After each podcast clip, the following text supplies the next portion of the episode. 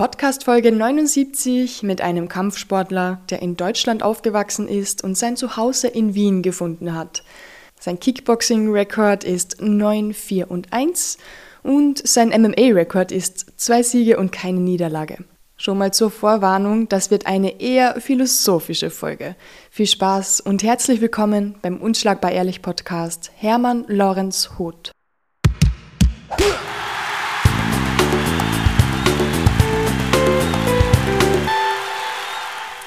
Grüß dich.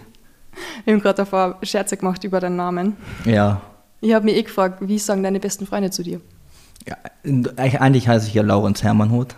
Ah, wieso steht das dann überall verkehrt da? Ja, das kommt jetzt als Geschichte. Jetzt, wo ich nach Österreich gekommen bin, habe ich gedacht, ich werde jetzt meinen Namen, oder nicht gedacht, ich habe das einfach mehr gefühlt. Ich wollte einfach Hermann als Namen haben. Ich war mit Laurenz eh nie so zufrieden. Wirklich? Ja, ich, irgendwie habe ich keine Verbindung zu diesem Namen. Ich fühle das einfach nicht. Ja. Das ist einfach nicht meins. Und dann habe ich gesagt, jetzt wo du nach Österreich kommst, ist das natürlich bescheuert, dein, wenn du das in Deutschland einfach so änderst, deinen Freund zu sagen, so, nee, nee, nee, du wirst mich jetzt mit Hermann anreden oder so. Das ist doch viel zu umständlich und viel zu künstlich. Aber wenn Ja. ich jetzt hier so nach Österreich komme, kann ich mich einfach nur noch mit Hermann vorstellen.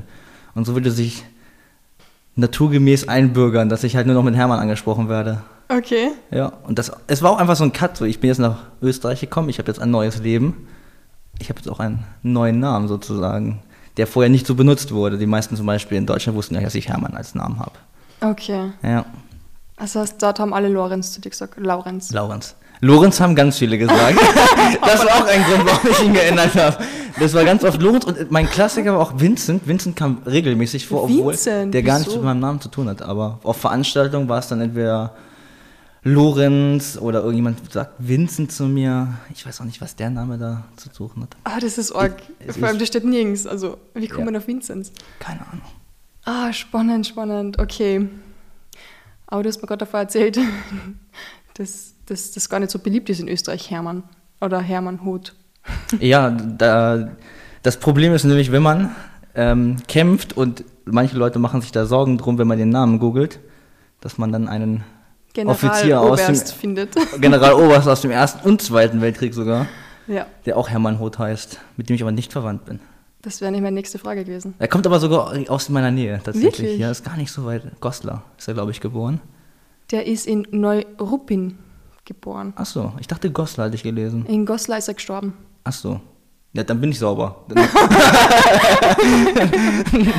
kann mir ja keiner mehr was.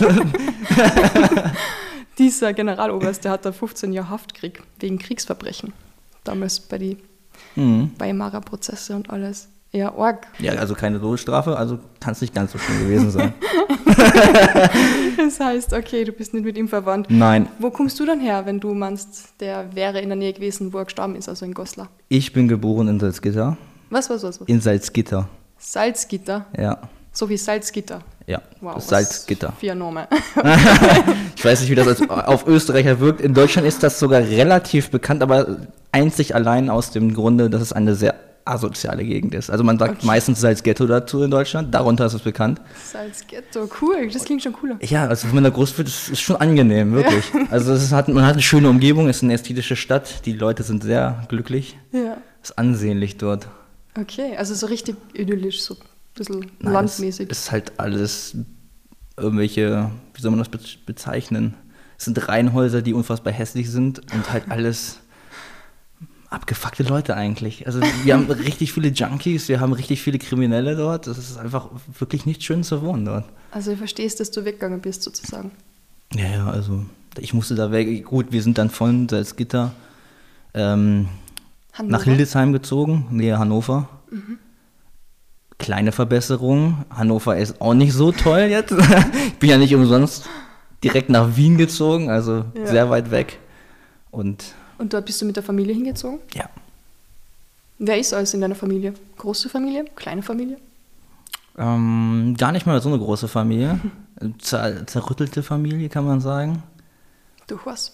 Ja, so die typischen deutschen Familienverhältnisse. Ne? Man kann nicht miteinander an einem Tisch sitzen, weil man sich die Köpfe einschlägt. Wirklich? Ja, ja. Das doch. Also von meiner Oma-Seite aus, da ist alles super. Also Oma-Seite, Mutterseits. Da große Familie, viele Cousins, man kann an einem Tisch sitzen, alles top.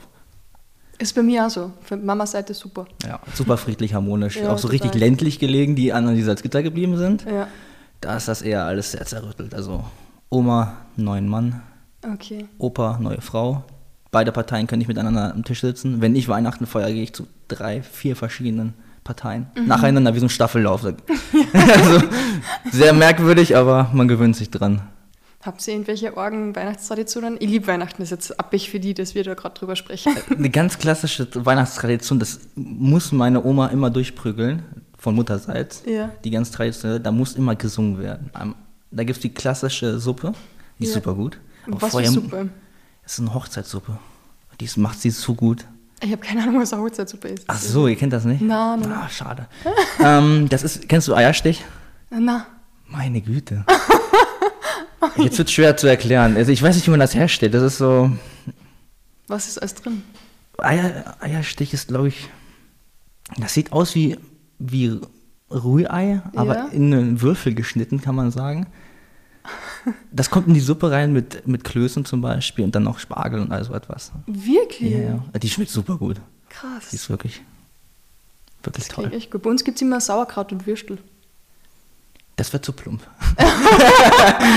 Jedenfalls für meine Oma. da, da macht sie nicht mit. Also die hat auch immer den ganzen Keller total eingekocht mit, mit Essen. Also da kannst du. Cool. Lange du was. überleben. Ja. Schenkt ihr jeder jeden ein bisschen was oder tut ihr auch so Wichtelgeschenke? Also ihr wählt irgendwann einmal im Frühjahr. Nee, wir bist da nicht. Also wir, wir treffen uns einfach zusammen, weil das halt so eine große Familie ist. Mhm. Das würde ja ein riesiges Chaos geben da. Ja. Und jetzt sind schon wieder zwei neue Kinder dazugekommen. ja. Aber ist toll, ja.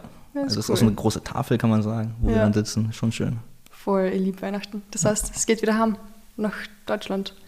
Ich denke ja. Also ich weiß es tatsächlich dieses Jahr nicht, ob ich es schaffe. Ja. Weil ich habe wegen dem Thailand-Ausflug schon gut viel Urlaub rausgehauen. Ne? Fünf Wochen Urlaub Okay. genommen und ich war schon im Urlaub dieses Jahr. Ich muss mal gucken, ob ich das organisiert bekomme.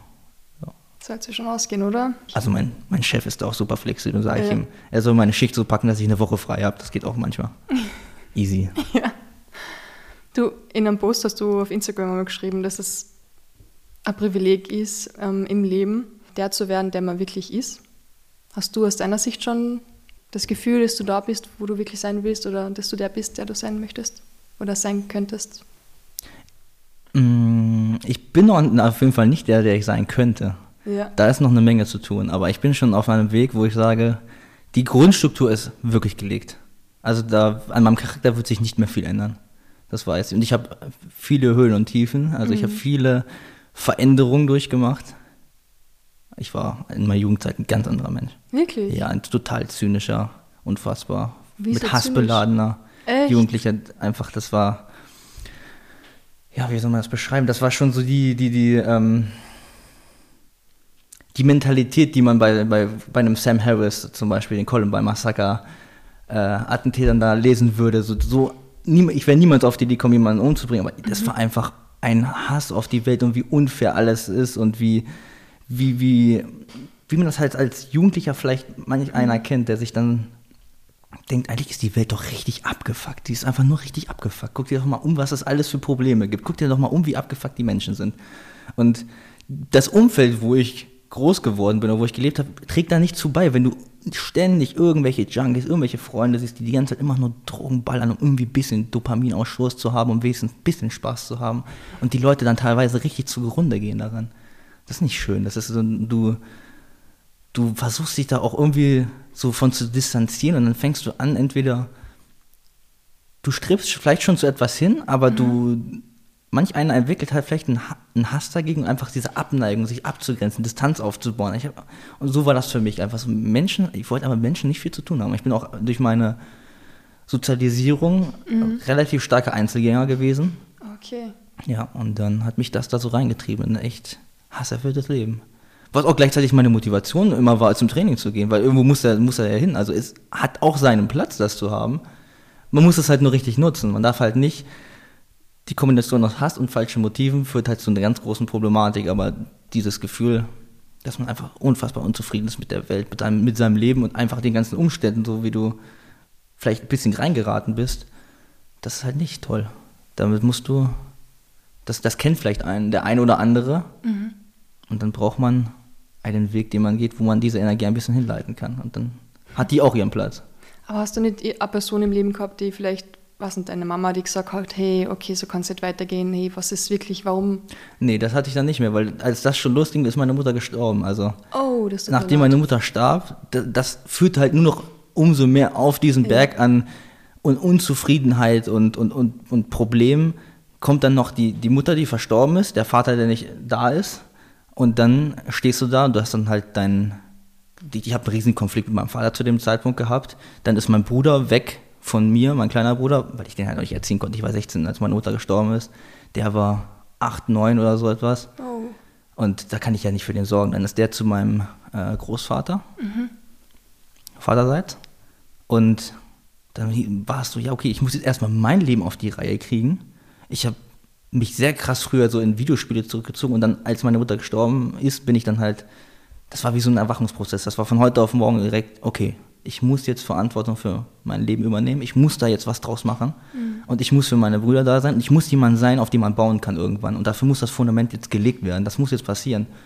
Aber das ist halt so eine Bürde erstmal, dass du denkst, es ist einfach unfair. Warum muss ich das machen eigentlich? voll, ist total. so, warum muss ich das erleben? So, warum Ja. muss das und das passieren? Und dann kommt der Tod meiner Mutter dazu und dann der Konflikt mit meinem Vater dazu und du fühlst dich einfach zwar auch im Stich gelassen, aber auch nicht so sehr, weil zum Beispiel meine Oma und so, die wären da gewesen. Aber was will dir eine Oma helfen, wenn du halt klar. 16 deine Probleme da hast? Ja. Als junger Mann, das ist. Aber es ist irre, dass du schon so gedacht hast, dass du gewusst hast, okay, jetzt muss ich schauen, dass das irgendwie echt passt in mein Leben, damit ich für Ja. den kleinen Bruder da bin.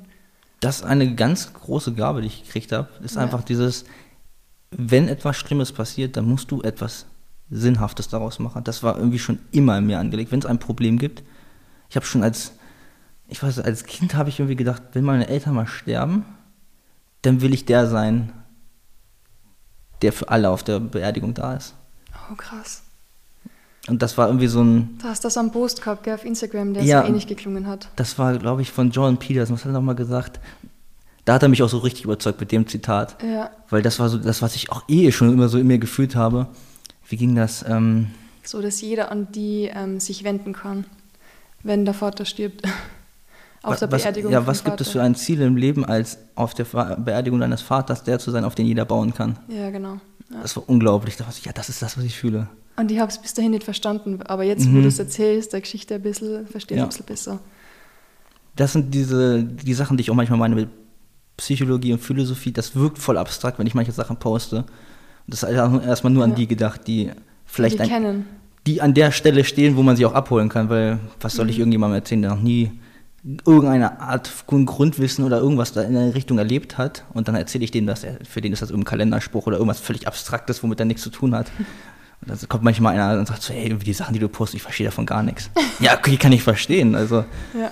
kann ich, ich kann halt leider nicht jeden abholen, da wo er steht, aber in dem Kontext sind manche Zitate genial. Und eines meiner absoluten Lieblingszitate ist von, von C.G. Jung, das war, weil es auch so ein witziges Wortspiel ist mit dem, mit dem Deutschen, du kannst es schwer eigentlich ins Englische übersetzen und das ist, Sinn macht vieles, vielleicht alles ertragbar.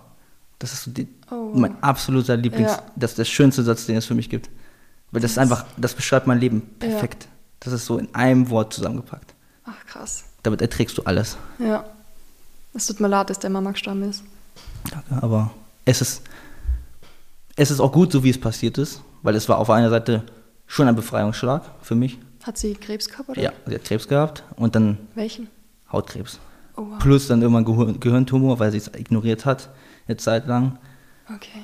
Dann kam die Chemo, dann kam der Gehirntumor, dann wurde sie operiert und dann war sie wirklich wie ein Zombie. Also du hast wirklich einen Zombie zu Hause oben gehabt, der Dauerwerbesendung halt schaut, stundenlang und du musst das halt, du kriegst das halt mit und die ist nicht mehr ansprechbar. Du kannst nicht mehr mit ihr reden. Das, du, du, du weißt, das ist nicht mehr der Mensch. Ja. Das ist einfach nur eine Hülle. Das ist so, eigentlich ist traurig anzusehen. Du bist echt, in dem Moment, wo dann der Anruf kam, ich habe es schon gespürt. Am Morgen war ich so, okay, was stimmt hier nicht. Und dann war mir klar, okay, jetzt kommt der Anruf und dann hieß es, sie ist tot. Und ich dachte mal, ja, irgendwie bin ich auch froh. Weil es einfach abgefuckt ist zu sehen. Das ist kein Menschenleben mehr wert. So, das, ist, das willst du nicht mehr sehen. Also im Endeffekt hätte die äh, selber aus der, hätte sie die Möglichkeit gehabt, aus der dritten Person zu antworten, hätte sie gesagt, ey, ich ertrage das nicht mehr, weil mhm. so willst du nicht enden. Ne?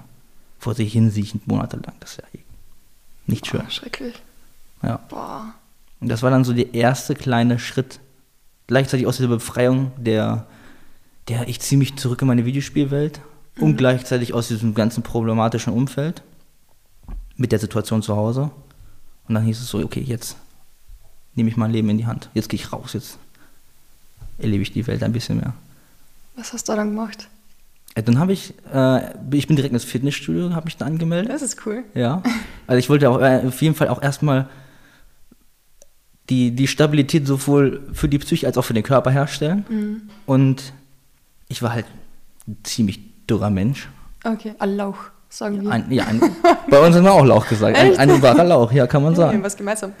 Also ich glaube, ich wog, als ich angefangen habe, 61 Kilo oder so etwas. Okay. Ja. Das weiß ich noch, als ich zum Kampfsporttraining kam. So 61, 62 habe ich da gewogen. Ja. Hast du mit 16 dann angefangen mit Kampfsport, oder? Nee, mit 17. Mit 17. Ich habe das halt ein bisschen gebraucht, weil ich dann über den, über einen Kollegen habe ich das mal von aus der Schule, ich bin dann zu einer neuen Schule gekommen, mhm. Zur Metalltechnik. Metalltechnik? Metalltechnik, oh, okay. ja. Das war so die, die Grundbasis, konnte man sagen. Ich hatte meinen erweiterten Realschulabschluss nachgemacht. Mhm. Ich hatte den normalen Realschulabschluss, habe da den erweiterten gemacht. Und das konnte gleichzeitig als Anerkennungsjahr fürs erste zum Beispiel als Industrie. Mhm. Industrie, was war es nochmal? Schlosser. Ist das alte Wort. Ich habe gerade einen neuen Begriff, aber Schlosser ist so die, der alte Begriff dafür. Ähm, konnte das angerechnet werden und da habe ich dann halt jemanden kennengelernt und der hat dann irgendwie so MMA erzählt. Ich habe das halt nie gehört, sowas. Ich kannte halt so Karate und ich bin mal so zum Karate gegangen, aber dieses stupide, du machst tausendmal diesen Einschlag mhm. einfach. Ja. Ich habe das überhaupt nicht gefühlt. Ich dachte so, ihr wollt mich doch verarschen, wirklich. Ja. Das ist, A, motiviert es überhaupt nicht zum Weitermachen und B, dachte ich mir auch, also warum muss ich eigentlich einen Sport lernen, wenn ich, wenn er so limitiert ist, dass du, wenn du auf den Boden fällst, ist theoretisch der Typ ja entwaffnet. Also ja. er lernt ja keinen Bodenkampf. Also ja. warum soll ich das lernen? Ja. So, ich habe direkt gedacht, so, auf der Straße hilft mir das nicht. Ja, voll. Ich muss mich ja irgendwie verteidigen können. So. Und dann hat jemand so MMR erwähnt und ich kannte das gar nicht. Und dann habe ich das mal nachgeguckt bei YouTube. Hast du ein bisschen UFC geschaut dann? Ja, ich war völlig weg. Ja? Ich dachte so, was ist das denn? Wie cool ist das? An neue Welt. ja, völlig neue Welt. Und dann habe ich mir, das habe ich so richtig gebingewatcht, also die ganzen Kämpfe so. Vor allem José Aldo und Cain Velasquez waren so meine Favorites zu dem Zeitpunkt. Wie geht es jetzt damit, dass José Aldo gerade in Pension gegangen ist vor ein paar Tagen? Weil wir nehmen das jetzt gerade auf, was haben wir heute? 21. September. Ja. heute gar nicht mehr so die. Ich bin eh froh, dass er aufhört. Ja. Also der hat lang genug durchgezogen. Ne? Wie lange? Zehn Jahre ungeschlagen, hat richtig starke Kämpfe abgeliefert. Mhm. So wie jung war der Champion bei WEC, dann UFC, dann ungeschlagen Ewigkeiten. Featherweight Champ. Ja. Und dann ja. bis heute noch so auf diesem Top-Level mitkämpfen können. Ja. Schon sehr beeindruckende Leistung. Vergessen richtig viel, einfach nur wegen diesem halt schnellen K.O. und dann mhm. ist es ja bergab gegangen mit ihm. Ja. Ich glaube auch seine Mentalität war da ein bisschen geschädigt auf einmal, dass er halt so schnell ausgenockt worden ist. Ja, vor allem wirst du so bloßgestellt von dem Typen und dann Voll. in, ich weiß nicht, warst du sogar in, in, nee, es war in Las Vegas, ne? Ich glaube, es war in Vegas. Ja, aber ja. trotzdem, du, da steht halt so ein ganzes Land hinter dir, kannst du sagen, ne? Ist halt nicht wie in Europa, wo du das halt so ein Randsport ist, sondern das ist halt super populär und dann wirst du da weggefegt, weil der dich halt emotional eigentlich manipuliert hat die ganze Zeit. Ne? Mhm. Ne? Du bist halt drauf eingestiegen, selber schuld, kann man sagen, aber trotzdem hart das wegzustecken. Aber dann nochmal so wiederzukommen, das ist beeindruckend. Ja. Aber ohne den Knockout hätten wir niemals diesen grenzgenialen McGregor-Song gekriegt, wo sie auch über Jose Aldo gesungen haben, der in vier Sekunden ausgenockt worden ist. Kennst du das Lied? Nee, das kenne ich gar nicht. Aber ich spiele es da jetzt so vor. Okay. In einer Sekunde. Das ist so cool. Das kennst du bestimmt. Aber ich habe dann später halt neue Favoriten gehabt, so als Kämpfer. Wer warst du deine? Dominic Cruz bis heute. Wer? Ja, Dominic Cruz. Dominic Cruz, den kenne ich. Cruz. Ah, Dominic Cruz. Ja, Sorry, ja, ja, klar. Ja. Klar, der ist cool. Ja, der ist super. Ich habe die Rivalität zwischen Erm und, ein, ach, wie heißt der denn, der Blonde? TJ Dillashaw? Hast du? Ja. Ja, ja, genau. Dillashaw, ja. Die ist so gut gefunden. Die Recruits dann gewonnen hat, ich habe so gegönnt einfach. Mhm. Richtig, richtig nice. Ja, der Typ ist halt auch echt intelligent. Ja. Seine Analysen sind gut. Ja. Die gefallen mir echt gut. Er hat dann einen komischen, ich weiß nicht warum, aber so einen komischen Kampfstil irgendwie und die Schultern ja. gehen so komisch runter, so fast ein bisschen wie Nate Diaz, aber ähm, Er anders. tanzt halt wie so ein komischer Hillbilly durch die Gegend. Ja, aber extrem. er hat das mal erzählt in einem Joe Rogan Podcast und ich weiß nicht, ob ich das zusammenkriege, aber das war irgendwie so, dass zu dem Zeitpunkt, als der angefangen hat, gab es halt ganz wenig Leute dieser ganz geringen Gewichtsklasse 61 und Ja. darunter. Und er hat immer gegen schwerere gekämpft und dann hat er gesagt, ich musste mir einen Kampfstil aneignen, wo die Leute mich wieder treffen, noch einen Takedown machen können und deswegen hat er sich so komisch bewegt, dass er immer wegkommt von denen. Und deswegen. Und du kannst ja schon an der Silhouette erkennen, wer das ist. Das ist halt Dominic Cruz, weil er Ja. diesen komischen, Ja, extrem. weirden Style hat. Ja. Da ist jetzt der McGregor-Song. Sobald er ladet. Den kennst du fix. Würde mich wundern, wenn ich ihn nicht kenne eigentlich. Ja, Mia. So, McGregor wurde so, alleine schon, weil ich so oft höre, dass ich auch manchmal sagen Leute, hey, du siehst ein bisschen aus wie McGregor. Hat jetzt schon mal jemand gesagt? Ja, hat schon mal jemand gesagt. Glaub mal nicht, dass du der Erste bist. Aber tatsächlich kann ich McGregor nicht mehr hören seit Floyd Mayweather Kampf. Echt? Ja, ich kann ihn auch nicht mehr sehen, wirklich. Geht mir so auf den Sack, dieses zugekokste Drogenverhalten, was dieser Typ an den Tag legt. Ich finde das einfach nur noch peinlich, dass der so da durchknallt und Ich war's. ja, also ich finde, die, die Leute schmälern schon seine Leistung, die er bevor Ja, ähm, dem Mayweather-Kampf hatte. ja. Ich meine, er war. Man muss sich auch mal vorstellen, was der eigentlich gemacht hat. Ne? Der ist ja so berühmt geworden, Ja. weil der sich diesen auch diesen Druck aufgelastet hat. Ich sage dir, in welcher Runde klatsche ich dich weg. Ja, ich mache mich übelst lustig. Millionen Menschen wollen mich fallen sehen. Und Und, trotzdem ist Ja. der so smooth da reingegangen und hat das alles ab abgeliefert. Und diese Kontrolle in dieser ganzen Szenerie zu haben, ne? dass du weißt, du musst das ja so unter Kontrolle haben, dass du ihn dann und dann ausknipst und einfach du Ja. spielst mit ihm und dann entscheidest, okay, jetzt habe ich ja gesagt, zweite Runde gebe ich ihm, zweite Runde kriegt er jetzt auch. Das Und dann so passiert das irre. halt auch so. Ja, das ist schon voll. atemberaubend. Bin ein großer Fan, wie du siehst oben von meinem Ja, McGregor-Bild. habe ich schon gesehen. Ja, jetzt ist natürlich auch schon ein bisschen enttäuschend, dass er halt leider, ich weiß nicht, ein bisschen tief gesunken ist, würde ich sagen, auch von seinen Aussagen her. Also wenn er jemanden sagt so, ja, okay, ja, ich bring die um und alles, also das ist einfach, das geht für mich nicht. Es ist auch nicht mehr kreativ, finde ich. ich. Das ist das Schlimmste. Das Es ist das nicht mehr- Negative irgendwie. Davor war er zwar völlig crazy, aber so positiv crazy. Also es war so lustig und hat irgendwie noch was gehabt, aber jetzt ist mehr so richtig negativ, so ganz böse. Ja, billig, Vibes. platt einfach nur so. Ja, Ja, einfach stumpfe Beleidigung. Ja, Aber das, dieses permanente Provozieren, ohne dass halt auch irgendwas einfach kommt von ihm. Er ist halt einfach ist ein. Millionär, der auf einer Yacht chillt und Leute beleidigt. Ja. So, denk mal nicht, dass du der Erste bist. Du bist halt irgend so ein Dan Bilzerian-Typ. ja. Und diese Leute sind auch einfach auf Dauer langweilig. Ne? Also ich weiß nicht, was für einen flachen Charakter man haben muss, dass man solche Leute so immens abfeiert. ja keine Ahnung. Es ist halt einfach nur rein. Du hast ja auch gesehen, so, als der, das war, glaube ich, auch sein Sinn so im Leben. Ich wollte halt raus aus diesem Scheißmilieu und wollte Geld machen. Ja. Und dann habe ich das gemacht und was dann? Weil das ist eine große Tragik. Was, dein, eigentlich ist das sehr eigenartig, dass du diese Ambivalenz hast zwischen, was passiert, wenn ich meinen Sinn im Leben nicht erreiche? Ja. Oder je je nachdem, ob mein Sinn überreichbar ist. Und was passiert, wenn ich ihn nicht erreiche oder Ja. wenn ich ihn erreiche?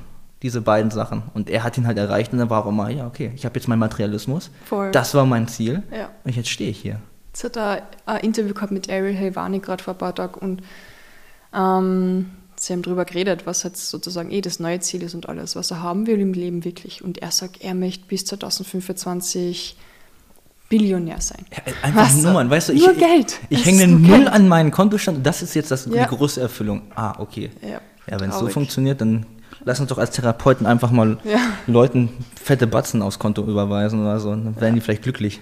Äh, Das ist ja das, ich glaube nicht, ist das wert. Nein, überhaupt nicht. Man sieht ja, wie er zugrunde gegangen ist daran eigentlich. Die- Ich glaube, kein einziges Video, das wir in letzter Zeit gesehen haben von ihm, war nüchtern. Nein, nein, nein, glaube ich auch nicht. Das ist Flucht aus der Realität, meiner Ja. Meinung nach. Und so ein, weiß ich nicht, mit so einem möchte ich mich. Na, Ich möchte gar nicht eigentlich mit dem so in Verbindung gebracht werden, weil ich, ich feiere die Leistung, wie gesagt, was er davor abgeliefert hat, war Mhm. phänomenal. Halt. Das ist auch so der, der Punkt, wo du sagst, da hat Arroganz auch ihren Wert. Das, Voll, das, extrem. Das, das schafft etwas, Ja. und du, weil du selber dir diese Bürde auferlegst und wenn du es erträgst und wenn du es schaffst, das so durchzuziehen, dann kannst du jetzt auch eigentlich wirklich erlauben. Und dann kannst du Ja. sagen, ja, ich bin auch wirklich wesentlich krasser als ihr. So. Ja. Was ich sage, passiert. Und dann schwenkt das um zu irgend so Junkie eigentlich, der Geld hat. Das ist ja das plump. Komische, weil ich habe es auch nie schlimm gefunden, wenn sie gesagt haben, Cristiano Ronaldo hat, ist zu arrogant. Ich finde es nicht schlimm. Wenn du auf so einem Level bist und so Ja. gut bist und so viel erreicht hast, ist es okay für mich, wenn du arrogant bist. es ist auch Das einfach ist kein Thema für mich. Es ist auch eigentlich die Realität leugnen, wenn du sagst, dass er halt nicht krass ist. Ne? Ja, Er schafft einfach das, was zig Millionen Menschen niemals schaffen könnten, selbst wenn sie sich anstrengen würden. Eben. So, McGregor Song. Jetzt. Jetzt bin ich aber gespannt. Von meinem großen Idol jetzt einen Song zu hören. Ich lasse das mal mitlaufen. Hoffentlich sperrt mir YouTube nicht oder so. Falls ihr das mal hochladet.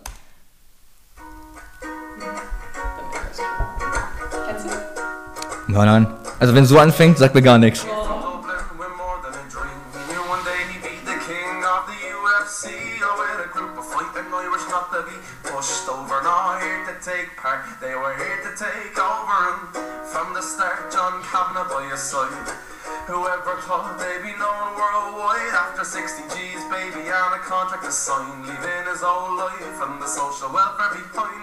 Two years came the featherweight champion of the world. And Connor said he'd make him look like a little girl. It only took 10 seconds to show his talk wasn't cheap. As he connected with the left and put Aldo to sleep. There's only one Conor McGregor, and there's the fighter better. And he's gonna knock out Floyd Mayweather. So Floyd, watch out, cause the Irish are coming. You can talk all you want, but you do nothing. Only one Conor McGregor, there's the fighter better. And he's gonna knock out Floyd Mayweather. So Floyd, watch out, cause the Irish are coming. You can talk all you want, but you do nothing. Das zeigt eigentlich- Als ich den, als ich den Song gehört habe, gerade So geil. und so hingehört habe, dachte ich mir eigentlich, das zeigt nochmal so, wie abgefuckt dieser Sport eigentlich ist. Ne? Also es gibt einfach manche Leute, so wie, wie zum Beispiel bei Rakic und Jimmy Manuwa. Ja. So Jimmy Manuwa kennt man heutzutage eigentlich nur als den, der einfach mal weggetreten wurde von, von Rakic. So, Ja, so, weißt du, du, du kämpfst da zig Kämpfe oder so etwas und eigentlich ist das schon abgefuckt, wenn du überlegst. Manchmal wirst du einfach nur erinnert als derjenige, der mal richtig weggeklatscht wurde von jemandem. Das stimmt. Schon stumpf irgendwie. Das Ziemlich. bleibt halt bei vielen Fans hängen, ne? Dein Vermächtnis. Ich feiere das Lied extrem. Ja, das. Ja, für, für mich war das so.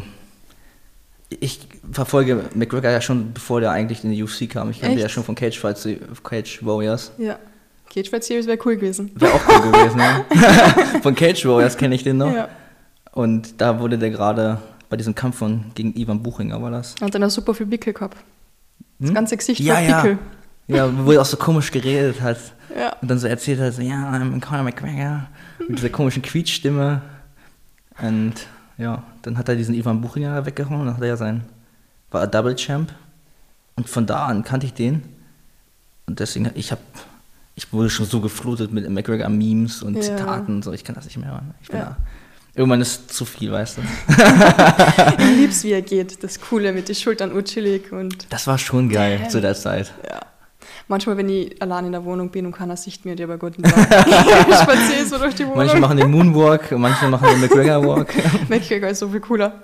ist doch einfacher. Ja, voll. Sei doch ehrlich. Und chilliger. Ja. Ja. Wobei mit meinen Wollsocken wird der Moonwalk sicher auch gut gehen. Stimmt. Du, du hast schon ein bisschen erzählt, dass du sehr viel äh, Philosophisches und Psychologisches liest.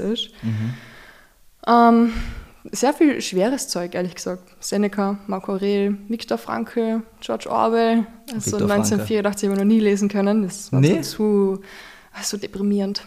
Ja, aber das ist das Schöne an der Geschichte. Die ist so abgefuckt gegen Ende. Die ist- Eben. Weil die hat dieses romantische und dann, Spoiler-Alarm, am Ja. Ende werden die einfach aufs Übel. Ich finde, das, das hat mir so richtig diesen, diesen, wie soll man das sagen? Ich habe das englische Wort nur. Wenn du so ein, sind sich die Haare in deinem Nacken aufstellen. Ja, ja. Das hatte ich gegen Ende, weil das so pervers eigentlich ist, ne? Dass die, diese, dieses Liebespärchen, was dann zusammenkommt, als Ja. Team sagt, das ist eigentlich so immer diese, die, so eine archetypische Liebesgeschichte. So, lass uns zusammen einfach, das berührt den Menschen einfach. So, lass uns zusammen gegen etwas Großes ankämpfen. Wir zusammen ertragen das. ja. Und dann kommt dieses scheiße Regime an, trennt die und haut die so kaputt mit irgendwelchen Foltermethoden, mit Brainwashing und polt die so um, dass die sich am Ende einfach gar nicht mehr angucken wollen. So völlig sinn komplett entleert. Seelenlos gehen sie voneinander weg. Und dann wird er ja, glaube ich, wird er sogar am Ende noch erschossen? Ich glaube ja. Ja, Also sie trennen sich, sie sehen sich an und dann, davor war noch so, wir halten für immer zusammen. Dann sehen sie sich, können sich ja nicht mehr, nicht mehr, mal Hallo sagen, weil sie sich gar nicht mehr interessieren füreinander. Oh. Dann gehen sie weg und er wird dann am Ende noch hinterrücks erschossen von irgendeinem Polizisten. so richtig abgefuckt ist das eigentlich. Aber das bleibt hängen. Das ist, und das war die Geschichte, das ist halt der Sinn Ja. dieser ganzen Geschichte. So pass auf totalitäre Systeme auf, egal wie die aussehen. Ja. Ich finde es echt hart. Also, ich weiß nicht, ich kann sowas nicht lesen. Ist mir zu. Ich finde, das sollte eine Grundlektüre in der Schule sein. Und zwar 1984, Brave New World. Und, Brave New World ist gar nicht schlecht, das stimmt, ja. und aber das liest sie, glaube ich, sowieso in Österreich, habe ich gehört. Fahrenheit 431, Ah, 51, ja, 53, ja. irgendwie sowas. Fahrenheit ja. 400, man weiß schon Bescheid. Ja, Ja, richtig hart. mhm. Und das liest du in deiner Freizeit. ja, voll. Echt hartes Zeug. Also wenn ich Freizeit habe, so im Sommer, ich lese immer nur irgendwelche mega leichten Liebesromane, die so richtig chillig sind. Ja, wenn man viel im Stress ist, ist es, glaube ich, jetzt auch nicht so toll, dann 1984 zu lesen. Eben. Aber auch in solchen Geschichten, Viktor Frankl zum Beispiel. Viktor Frankl sollte jeder gelesen. Guter Typ, ja. Bist du Hast du das Buch gelesen von ihm? Und trotzdem Ja zum Welche? Leben sagen? Oh, na, das. Mm. Oh, das muss jeder gelesen haben. Ja, das weiß. ist einfach, es ist eigentlich, die Umstände sind unfassbar kacke. Ja. Das sind einfach so beschissen. Aber was dieser, das zeigt wirklich, dieses Zitat halt, Sinn Ja. macht alles ertragbar. Dass ein Mensch es schafft, vier Konzentrationslager zu überleben. Oh, Und dann auch noch, wie er am Ende gesagt hat, als ich aus dem Konzentrationslager kam, habe ich gewusst, ein Elend ist vorbei und jetzt kommt die nächste Aufgabe. Und er kam nach Wien und hat dann gemeint, ich wusste ja gar nicht, ob irgendjemand mich überhaupt noch, äh, ob jemand wartet auf mich, ne? Ja. ob da überhaupt noch jemand ist, weil den, seine ganze Familie ist ja da umgekommen. Ja. Und hat er mitbekommen, okay, alle tot. Und das hat ja nach dem KZ eine riesige Suizidwelle ausgelöst, nachdem die ja mitbekommen haben, da ist ja gar keiner mehr da. Ja. Und er hat dann gesagt, ja, du hast nur zwei Optionen. Du nimmst jetzt einen Strick und hängst dich weg. Oder trotz alledem. Und das macht dieses Trotz so stark in dem Buch. Trotz alledem. Trotz vier KZs. Trotz meine, ich glaube, seine Frau, seine, sein Vater, seine Mutter, Geschwister. Ich glaube, eine, eine Schwester hat es rausgeschafft. Ins Okay. Ausland schon vorher. Alle weg. Und dann sagt er trotzdem, "Gen- und gerade jetzt, und gerade jetzt werde ich weitermachen. Das war dir so, wow, das ist so beeindruckend. Das ist so, wie der davon gesprochen hat auch. Ne? Ja. Gibt, ja, gibt ja noch Interviews von dem. Gott, Wahnsinn. Alter. Ich, ver ich verstehe nicht, wie man das schafft. Ich hasse nicht. Ob ich das gemacht hätte in der Situation. Ja, das, ich, ist, das ist halt super schwer nachzuvollziehen, Ja. natürlich. Also das, Weil du mit der Aufgabe wahrscheinlich wachsest, wenn du es überlebst und alles. Das ist wahrscheinlich anders, wenn man es wirklich erleben muss. Org. und er hat, er hat halt die, die, kann man sagen, die besten Voraussetzungen. Ne? Er war halt ein, er hat ja vorher schon angefangen, sich über diese Sinntherapie, die er daraus, ne? die hat er vorher schon angefangen zu entwickeln. Und das Manuskript dafür hat er ja auch mit ins KZ genommen, das haben sie dann abgenommen. Und da hat er auch mal erzählt, dass er in einer Situation, da war er im Fieber, Traum und durfte nicht einschlafen, weil dann irgendein Problem mit seinen Gefäßen ist oder so. Dass er, er stirbt wahrscheinlich, wenn er jetzt einschläft. Und dann hat er sich selber gesagt, und jetzt stelle ich mir vor, wie ich gerade vor jemandem sitze, der mein Buch aufschreibt und ich diktiere. Und dann hat er das komplette Buch abdiktiert in seinem Kopf. Und das Boah. hat ihn wachgehalten. Das hat, das hat ihm immer wieder diese Situation gerettet.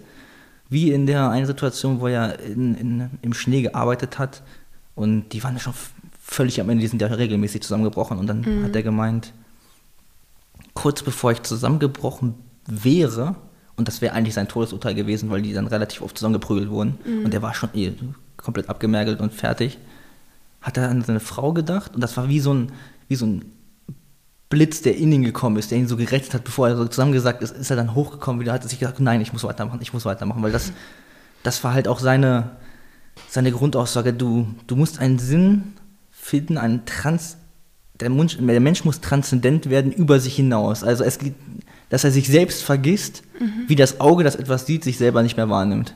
Und dann hat er gesagt, das geht entweder, indem du dich für eine Sache verschreibst, in der Liebe zu einem Menschen, Ja. oder das dritte, das war die Sache, das war die Liebe.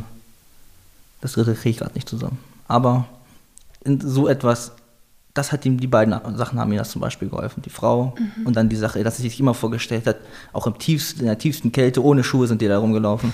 Ich stelle mir vor, wie ich in einem Saal bin und am Ende als Psychologe über das Konzentrationslager rede und dann auch noch den Anspruch an sich selber hat, zu sagen, und ich werde das so objektiv wie möglich, ohne irgendeine Art Hass auf irgendjemanden zu haben, zu präsentieren. Und das, das ist so die, die Größe, die du nur erreichst, wenn du halt wirklich einen Sinn im Leben hast, an den du komplett glaubst. Und Glauben heißt wirklich daran, so zu glauben, dass dein Leben darauf ausgerichtet ist. So wie du deinen Tag gestaltest, ist auch darauf ausgerichtet, wie dein Sinn im Leben ist.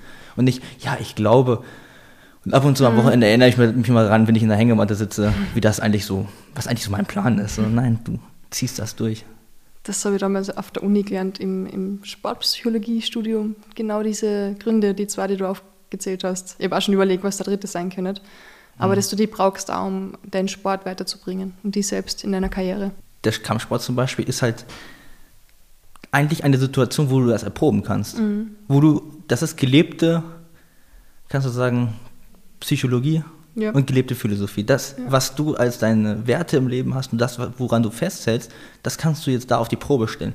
Ob du dann, wie weit du damit kommst, weil du immer im Kampf, also mir geht das zum Beispiel so, und Viktor Frankl hat zum Beispiel Klettern gewählt, weil er davor am meisten Angst hat.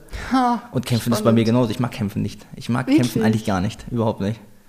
Aber es gibt für mich nicht mal die Option, das nicht zu machen. Ich muss das machen. Das ist einfach so, dass ich. Manchmal sitze ich so in der Umkleide und denke mir, boah, ey, wäre so viel cooler, wenn jetzt so der Sprecher reinkommt und sagt, so, ha, dein Gegner ist verletzt, du musst. Kampf, Kampf ist leider gecancelt, ne? Aber nein, das, das muss einfach gemacht werden. Das ist Ja. Pflicht. Das ist so, da gibt es gar keine, Wieso gar keine du, Deba Debatte drum. wieso hast du das Kämpfen gewählt dann? Ich weiß nicht, warum nicht schwimmen oder Weil in, in dem Moment, wo du dich deiner Angst stellst, Mhm. ist das gleichzeitig eine Konfrontation, die deiner Psyche hilft, dass du gefestigt bist für kommende Sachen. Und gleichzeitig ist das der Punkt, wo du wirklich das erschaffst, was über den Menschen hinausgeht dann. Also du, du, du konfrontierst dich mit etwas, das du brauchst etwas, was dich da durchführt, damit du das erträgst. Und sozusagen ist das in Kontakt treten in dem Kampf mit dem, was der Sinn im Leben ist. Und das führt dich sozusagen dadurch oder Hand in Hand gehst du damit dadurch. Ja. Das ist ein Gefühl, was du normalerweise in der, in der Welt weniger in der Gesellschaft so zu, zu spüren bekommst. Und deswegen ist das eigentlich so die Gelegenheit, damit in Kontakt zu treten. Und deswegen muss das gemacht werden, sozusagen in meinem Kopf. Es gibt keine andere Wahl. Das muss passieren, auch wenn du eigentlich keinen Bock drauf hast. Aber du musst halt Sachen machen, auf die du keinen Bock drauf hast. Und Sachen machen, wo du Angst vor hast. Und Frankl hat das bis 65 hat er noch gesagt, ich habe überlegt, wovor habe ich eigentlich noch Angst? Und das war die Höhe. Und hat er einfach angefangen, einen Flugschein zu machen. Weil auch diese Angst bewegen wollte, weil auch das dich einfach festigt.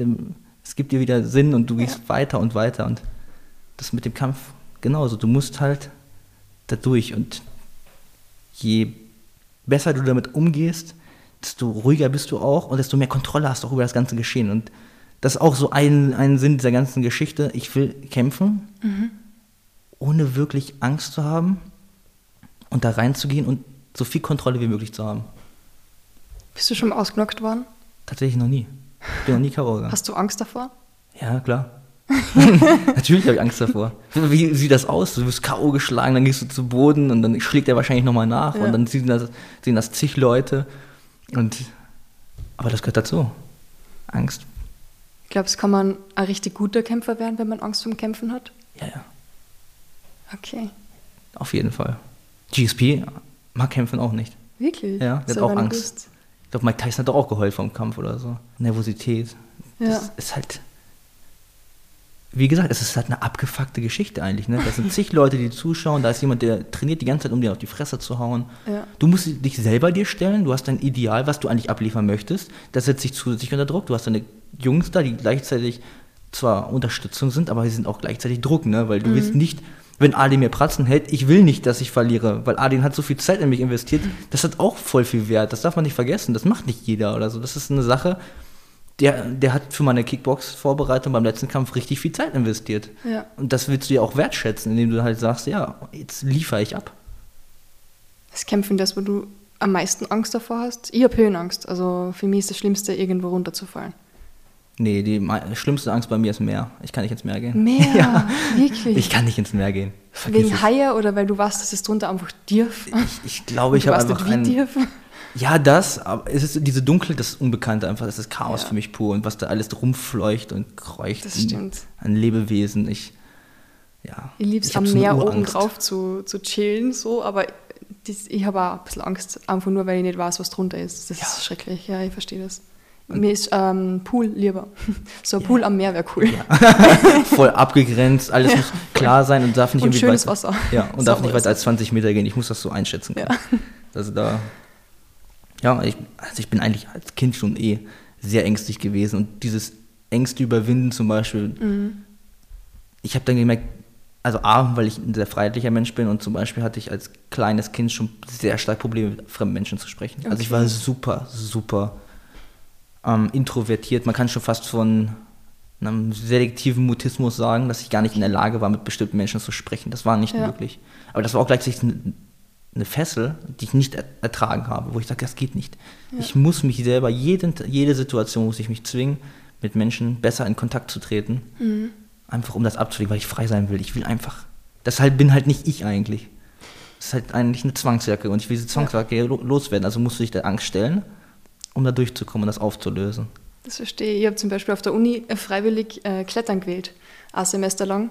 Ähm, und wir waren wirklich draußen auf der Wand klettern. Ich habe alles mitgemacht wie die anderen, also habe alles genau gleich gemacht. Nur ich habe ähm, nur geflucht. Ich bin in der Wand drinnen gehängt, ich habe die ganze Welt verflucht. Ich habe nicht verstanden, was zur Hölle ich da mache. Weil ich, ich habe danach immer noch, also Höhenangst bleibt einfach. Aber ich weiß, dass ich ähm, es trotzdem machen kann. Ich ich will nicht einfach durchs Leben gehen und vor etwas Angst haben. Weil ich denke mir immer so, es kann nicht sein, dass ich das nicht mache, einfach nur, weil ich Angst davor habe. Das Ja. geht nicht. Also das verstehe ich voll, was du, dass du da ja, gegen die Angst ankämpfst eigentlich. Wie geht es dir jetzt so mit dem Reden, wenn ich dir da 100.000 depperte Fragen stelle? Wie du siehst, ich habe nichts mehr so die Probleme. Also wenn ich Leuten erzähle, ich, so, ja, ich war früher mal so introvertiert, ich konnte eigentlich nicht vor anderen Menschen sprechen, Ja. dann sagen sie, das kannst du mir gar nicht vorstellen. Weil ich kann halt reden, das ist kein Problem. Ja. Aber auch heute noch in manchen Situationen bin ich sehr zurückhaltend, Mhm. aber auch einfach, weil ich manchmal einfach keine Lust habe. Manchmal habe ich keine Lust zu reden und manchmal denke ich mir auch so, ich hätte jetzt nichts irgendwie beizutragen und dann halte ich einfach meinen Mund und das ich muss nicht zwanghaft reden, aber wenn es halt gibt, was gibt, wo ich drüber reden kann, dann kann ich die ganze Zeit reden. Ich kann nicht tot reden damit. Vor allem gerade das, was mich interessiert. So die, Ja. die, die großen Fragen am Leben, da kann ich die ganze Zeit drüber quatschen. Über welche denkst du die meiste Zeit nach? Gott, Ja. so ganz Klischee, Gott und die Welt, nein, Gott und Sinn im Leben, das sind so die, das sind die beiden Sachen, die am allermeisten. Und vor allen Dingen, wie kann ich der, der Sinnentleertheit in der Gesellschaft am meisten helfen? Weil ich habe meinen Sinn eh schon gefunden. Aber Ja. wie schaffe ich das den anderen Menschen entgegenzubringen? Was, was eigentlich auch, das wie, wie Frankl Vermächtnis, und das muss weitergetragen Mhm. werden, diese Fackel. Und umso interessanter war das auch, vielleicht war das auch so eine unbewusste Beeinflussung, warum ich nach Wien gekommen bin. Ja, als, als Wiener und ich habe, also als ich in Deutschland war und noch nicht diesen Standpunkt hatte, ich gehe jetzt nach Wien, ich habe von Wien gar nichts gewusst eigentlich. Ich habe gar keine Ahnung, so als Deutscher. besser. ja, Zum schwersten nicht herkommen wahrscheinlich. nein, nein, nein. Ich, also ich hatte da gar, gar keine Ahnung von so Wien. Man hat das gehört, aber ich wusste überhaupt nicht, wie Wien aussieht, gar nichts. Und dann habe ich mich da so mal, ich weiß gar nicht mehr, wie ich darauf gekommen bin, aber als ich dann einen Fuß reingesetzt habe in Wien, wusste ich direkt, okay, das ist es. Wirklich. Intuitiv. Ja. Und die besten Entscheidungen, die bei mir intuitiv kommen, sind immer, das, da läuft alles perfekt. Mein Job Ja. habe ich so entschieden, Sport habe ich so entschieden, Wien habe ich so entschieden. Ich bin so glücklich. Ist, was ist genau jetzt dein Sinn im Leben? Oder was du sagst, okay, kämpfen, ein bisschen arbeiten, das ist mein Sinn. Man müsste jetzt gucken, ob es einen Übersinn gibt. Da bin ich noch auf der Suche. Gibt es eine Art Begriff, wo man das alles mit zusammenfassen kann? Aber es gibt auf jeden Fall Unterkategorien Ja, des Sinns, die wahrscheinlich miteinander alle zusammenhängen. ja, Das wäre einmal das Kämpfen selbstverständlich, dass ich selber immer wieder mir die Angst, mich mit Mhm. meiner eigenen Angst konfrontiere und selber mit meinem Problem ringe. wortwörtlich. Ja, das stimmt. und dann dem Menschen die Sinnentleertheit abzunehmen und ihm die, nicht abzunehmen, aber ihnen ein bisschen mehr wie den Lotsen zu spielen, also dir Ja. ein bisschen mehr die Richtung zu weisen und dich darauf hinzuweisen, vielleicht ist das das Problem. Und zum Beispiel eine Sache wäre, Leute wollen heutzutage mal diese Selbstverwirklichung, aber Selbstverwirklichung passiert eigentlich nur über die Transzendenz über dich hinaus und nicht Lisa, 17, fährt nach dem Abitur für, zur Selbstverwirklichung und zum Selbstfindung nach Australien für ein Jahr, lenkt sich die ganze Zeit mit sämtlichen Eindrücken ab, mit den ganzen Ja. Partys, Alkohol oder Natur. Natürlich hat, die, hat das auch seinen Platz, die Natur auch zu genießen. Aber wenn du halt da wieder rauskommst, was, was hast du am Ende dann? Du hast ein paar schöne Ja. Erinnerungen, aber wo hast du da jetzt? Ich habe selten jemanden gefunden, der dann gesagt hat, so, da habe ich jetzt aber voll meinen Sinn gefunden, sondern einfach, ja, du hast dich halt super gut ablenken lassen. Mhm. Das hast du halt gemacht, das ist ja auch schön und gut, aber jetzt muss langsam Substanz her. Ist ich mein Sinn ein bisschen mehr in meiner Arbeit. Also ich denke mir so, wenn ich, ey, das Beste in meinem Leben ist es einfach Interviews mit Sportler zu machen, da sehe ich voll meinen Sinn drin. Reicht das, Das- als Sinn im Leben? Ich weiß nicht. Ist das genug oder? Man könnte sagen, es ist schon ein stabiles Fundament auf jeden Fall. Ja, es ist Ich zumindest könnte- 90 Prozent meines Lebens.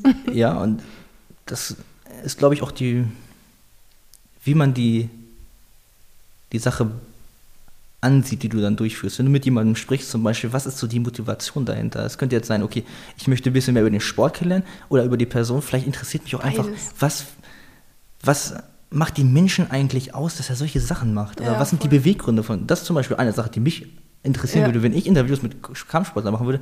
Warum machst du das eigentlich? So, Mhm. Was ist dein Antrieb dahinter, dass man sich in so eine beschissene Situation reinbringt? Und das verrät auch sehr viel über den Menschen. Extrem, ja. Und eine Sache, wie gesagt, das über sich selber hinauswachsen, irgendwie, das braucht der Mensch einfach. Das ist irgendwie in ihm angelegt.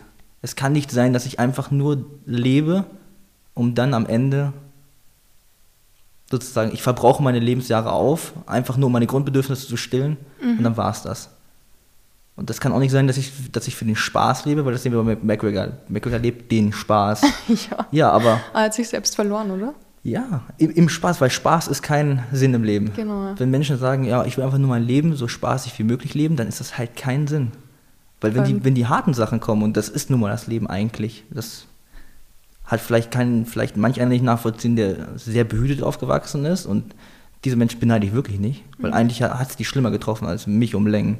Weil irgendwann kommt der Punkt, weil nicht umsonst ist in vielen Religionen die Grundbasis, Leben ist eigentlich Leiden. Mhm. Und darauf aufbauend musst du ein Gegengewicht haben.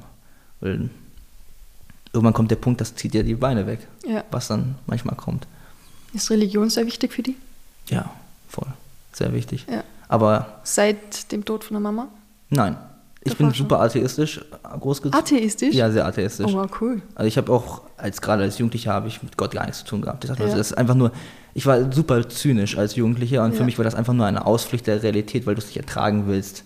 Und das ist so diese typische atheistische, was du sowieso in Europa mitbekommst. So, ja, was, Gott ist einfach nur eine, eine lächerliche Kinderfantasie, wo man sich zurückflieht und einfach nur entkommen möchte. Mhm. Diese sehr zy- zynische und nihilistische Sicht, so eigentlich sind Ja. wir doch sind wir doch einfach nur so aus wissenschaftlicher Sicht, wird der ein oder andere sagen, so sind wir doch einfach nur irgendwelche, wie so eine Art Fleischcomputer, der seine, seine Protokolle abgeht Ja. au- auf seinen Grundbedürfnissen und dann war es das im Grunde genommen, aber Oder wir nehmen Gott einfach nur her, um alles da reinzupacken, was wir nicht verstehen, was einfach zu Genau. hoch ist für uns. oder das halt so eigentlich so total billige, lächerliche Bilder, die man von einem Gott glauben oder so etwas Ja. hat. Also dem, dem kann ich mich überhaupt nicht anschließen, aber frag mich jetzt bitte auch nicht nach einer Konfession direkt.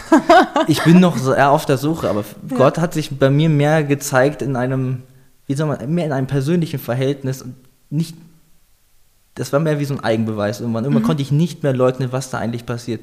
Und eine, eine passende Sache, die auch Frankel widerfahren ist, die das irgendwie so zeigt, wie, wie merkwürdig solche Geschehnisse sind, hat er mal erzählt, dass er die er hat, stand unter den Schutz bei den Nationalsozialisten, weil er in einem Spital gearbeitet hat, als Psychiater, glaube ich.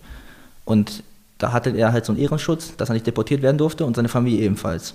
Dann wurden seine, seine Schwester ist aber schon abgehauen und dann stand aber so zur Frage, gehe ich oder gehe ich jetzt nicht? Er hat auch die Möglichkeit gehabt. Und hat halt zigmal darüber nachgedacht und wie ich, der auch immer in den Stephansdom geht zu meditieren, hat auch er das gemacht. Okay. Und aber unabhängig voneinander. Ich Ja. wusste das nicht. Ich habe das später mal nachgelesen, dass er das auch macht. Wirklich? Das Ja. ja. ich gar nicht gewusst. Wie oft gehst du dorthin meditieren? So einmal die Woche Ja, und vor dem Kampf öfter. cool. Ja. An was denkst du beim Meditieren? Manche machen die Augen zu und Gar versuchen nicht. an Helligkeit zu schauen. Ich oder denke so. nicht, ich, ich nehme nur wahr, was, was passiert, was Okay, mir meine Umgebung sagt. ja, Ja. krass. Was war dann mit Viktor Frankl? Dann hat er halt zigmal überlegt und dann kam sein. Also hat er überlegt, okay, wenn ich jetzt gehe, ich lasse meine Eltern ja zurück, weil die können nicht mitkommen. Ja. Und dann kam sein Vater an und meinte, er hat was gefunden. Und zwar war er bei der Synagoge spazieren, die niedergebrannt wurde. Und da hat er einen Stein aufgenommen, der hat ihn total angesprochen, hat ihn aber noch nicht komplett gesehen, hat diesen Stein rausgezogen und da war ein, ein jüdisches Symbol drauf. Und das gehörte zu einem, man konnte direkt erkennen, zu welchem der zehn Gebote es gehört. Und welches der zehn Gebote war es? Ehre deiner Eltern. Oh. Und das war für ihn so der Punkt, ja, ich bleibe. Was? Ich bleibe auf jeden Fall, das ist ein Zeichen, ich muss bleiben. Und im Endeffekt haben wir das alles bekommen von ihm, weil er sich so entschieden hat. Und das war wie so eine Art Botschaft. Und diese Botschaften habe ich auch zigmal im Leben bekommen. Wo ich immer gesagt habe, das kann nicht sein, irgendwas stimmt hier nicht. Irgendwas, das ist zu symbolisch irgendwie. Ich krieg das regelmäßig. Das ist so wie mit, ich weiß nicht, ob das schon mal hattest, du denkst an eine Person und die du seit Ewigkeiten nicht gesehen hast, es kommt einfach in deinen Kopf und zehn Minuten später rennt er dir um die Mhm. Ja, Ecke. ja. So merkwürdig. Ja. Und ähnlich war das mit, immer wenn ich weitergemacht habe, obwohl ich gar keinen Bock mehr hatte. Überhaupt nicht. Ich habe immer gedacht, war, was soll ich eigentlich wie diese ganze Scheiße antun, habe ich mir immer gedacht. So als zynischer Jugendlicher, warum soll ich eigentlich immer weitermachen, obwohl ich gar keinen Bock mehr habe. Alle mich immer abfacken. Ja. Krass. Hey, du bist 2020 staatlich anerkannter Erzieher geworden Mhm. und in einer Facharbeit hast du dir die Frage gestellt oder die mit der Frage beschäftigt, wie Du echt ganz schön informiert. Sorry. ich hoffe, das geht jetzt in den Stock. Nein, nein, fast. ich kontaktiere mal den Anwalt. Ähm, wie du Kindern beibringen könntest, äh, ja, wie sie ein glückliches und gutes Leben führen. Mhm. Aber basierend auf Seneca, also aus der stoischen Philosophie der, der Glücksdefinition. Ähm, Definition. Ja. Das muss man nochmal einschränken. Okay, okay. Ja. Was ist da so der Unterschied Weil zu all den anderen Sachen? die stoische Philosophie kannst du eigentlich, die hat so ein bisschen diesen buddhistischen Touch. Das kann man sagen, weil das mehr Leute dann damit besser assoziieren können. Weil das ist sehr ähm, triebverneinend. Also es geht darum, die Vernunft, du musst die Kontrolle über deine Gedanken sozusagen haben. Und Triebe dürfen nicht so viel Platz haben. Das heißt, der Hunger darf mich nicht lenken, sexuelle Lust dürfen mich nicht lenken, Gier nach Geld darf mich nicht lenken. All das muss sozusagen wie ein Asket, das muss Ja. abgelehnt werden. Das, ist, Ja. das darf nicht viel Platz im Leben haben, weil das ist Zeitverschwendung, das ist Denken über, den, über die, die niedrigen Gelüste. Ja. Das war wahrscheinlich auch einer der Punkte, diese Philosophie, die die Griechen und die Römer so stark beeinflusst und auch erfolgreich gemacht hat. Dieses immer wieder, eigentlich muss der Geist muss regieren. Der Geist und nicht die, alles andere muss zurückgedrängt werden. Du musst es unter Kontrolle haben. Du ringst mit dem, mit dieser, mit deinem eigenen Körper. Und keine Zeit verschwenden zum Beispiel. Zeit ist super wichtig und du musst. Oh, da bin ich voll daheim. Weil ich denke mir einmal, es ist so egal, dass du gerade nur drei Stunden geschlafen hast, du schreibst die Scheiße jetzt runter. Es ist wurscht, dass du müde bist und hungrig, du machst das jetzt.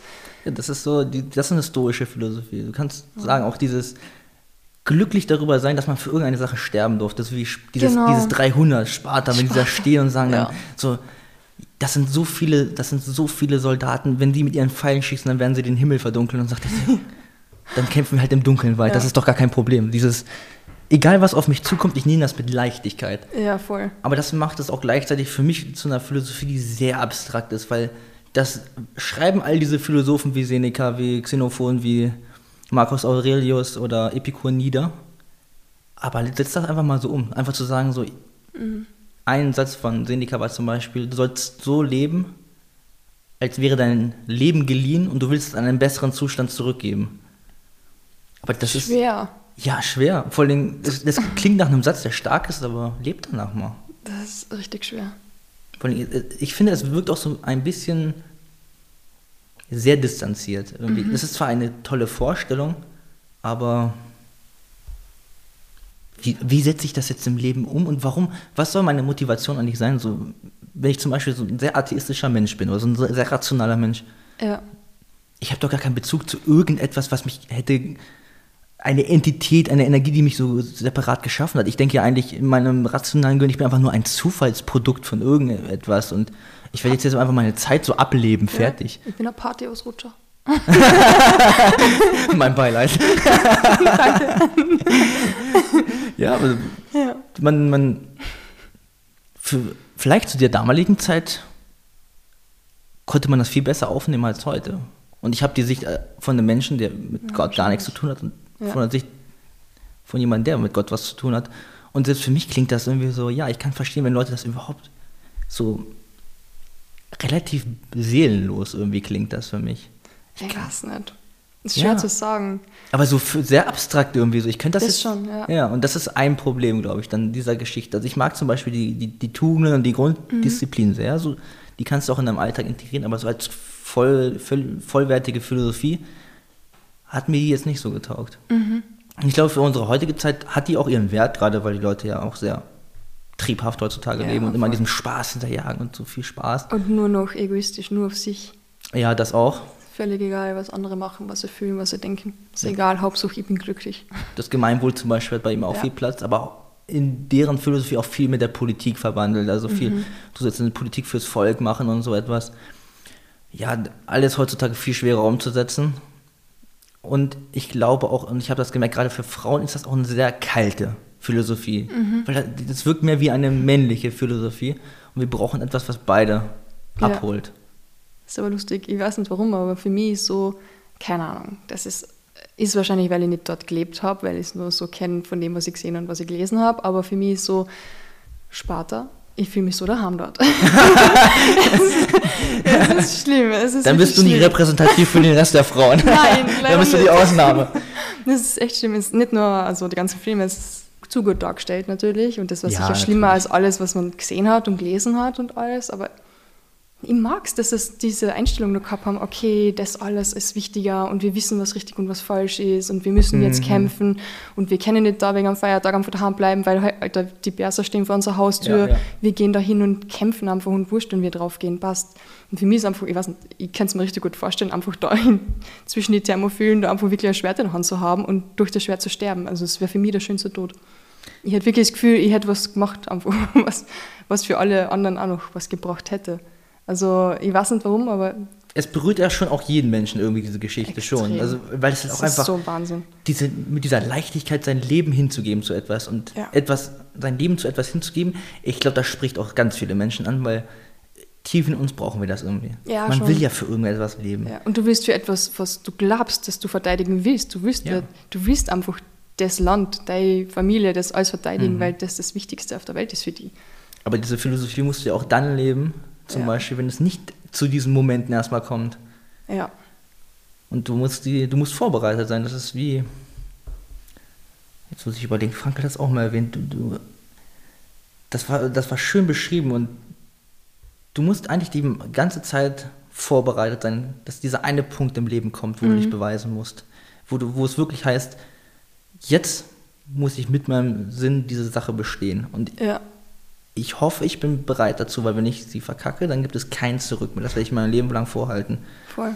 Und das könnte dein persönliches, wie er mal gesagt hat, zu seiner Schülerin, die hat nämlich gesagt, so, Herr Frankel, Herr Frankel, also Sie haben ja so krasse Sachen erlebt. Wie können wir das denn nachvollziehen, wenn wir das nicht erlebt haben? Und das fand ich schön, dass er gesagt hat, ja, aber im Grunde genommen hat jeder sein eigenes Auschwitz. Sowieso. Ja. Stimmt. Es ist, jeder hat so seine, irgendwann seine Katastrophe und sei bereit, wenn das kommt. Mhm. Und das muss schon vorbereitet sein. Du, man muss jetzt schon anfangen, eigentlich sein, sein Konstrukt oder seine Verteidigung aufzubauen. Er war ja auch ein großer Freund in der Logotherapie, die ist ja wie so ein Immunsystem. Er hat ja nicht gefragt, so was ist ein, zum Beispiel ein Menschen, der in der Psychiatrie ist, hat er nicht gefragt, so was sind denn ihre, ihre Gründe, wofür sie leben, sondern er hat gefragt, möchten sie sich denn umbringen? Und dann sagt der Patient so, nö, ja warum eigentlich nicht? ja, warum eigentlich nicht? Cool, das sollte okay. sich jeder mal fragen, warum eigentlich nicht? Ja. Leben hätte Gründe, theoretisch genug Gründe. Zu, wie viele Leute sagen so, ich will in diese Welt doch keine Kinder setzen. Eig eigentlich, völlig, eigentlich eine völlig bekloppte Aussage. Man sehe gar sich nur das letzte Jahrhundert an, was da abging zum Ich Beispiel. weiß, Und, ja. aber ja, das ist trotzdem mal wirklich eine gute Warum eigentlich nicht? Was würde mich davon abhalten? ja. Sollte sich jeder mal fragen. Ich denke mir dann immer, mir hat keine Kinder in die Welt setzen, weil in Gach müssten die Erlebnisse durchleben, die ich selbst erlebt habe, wo ich aber nicht möchte, dass die Kinder irgendwie Ja, aber warum? das ist so hart. Ja, aber was hat es mit dir gemacht, dass du es erlebt hast? ja, natürlich stärker. Ja, Aber ich will nicht, dass Kinder so das durchleben müssen. Ich will, dass die schöne Kinder haben und alles einfach super gut ist und passt. natürlich, aber wie, wie wäre das Leben für sie, wenn sie Fairy so wären? Ja. Sie, sie wären wie, nicht umsonst gibt es die Geschichte von Dornröschen, die sich, die behütet ist, fern von dem Bösen Ja. und am Ende sticht sie sich an einer Kleinigkeit und fällt ins Koma, weil das die Ohnmacht ist. Die völlige Machtlosigkeit dem ersten Gefährlichen gegenüber. ja. Das ist eigentlich das, was wir da unseren Kindern antun. Ich mag es gar nicht, dass wir über Dornröschen reden. Ja, die, diese Geschichten, das ist auch das Interessante bei Jordan Peterson, wenn man sich mal seine Peter Pan Ja. Deutung an, angeschaut. Unfassbar interessant. Ich habe mir den Film noch angesehen und ich dachte, ja, dieser Film ist voll voll mit Metaphern, Symbolik, alles voll. Die Kinderfilme überhaupt, ich liebte. Deswegen sind sie auch sehr erfolgreich, sagt Ja. er. Ist, dein Unterbewusstsein versteht mehr als dein Bewusstsein und du gehst in diesen Film und schaust ihn dir an und du findest ihn genial, aber wenn man dich danach interviewen würde, warum findest du diesen Film eigentlich toll, du könntest es dir nicht direkt sagen. sagen. Ja. Aber es spricht so viel in dir an, weil da so viele Botschaften drin stehen. Und Peter Pan ist zum Beispiel sehr bezeichnend für unsere heutige Welt. Natürlich, weil man auf den ersten Blick schon sieht, dass er halt wie ein Kind ist. Und wir leben in einer sehr kindlichen Gesellschaft, bin ich der Meinung, eine super kindliche, die nämlich keine Verantwortung tragen möchte. Und das ist eine Kernbotschaft von ihm. Weil in der ganzen, in den ganzen Szenen siehst du, wie er zum Beispiel sich von Randy, die ihn ja, die ja schon Interesse hat, eine Beziehung mit ihm zu führen. Ja. Und das geht ja direkt los.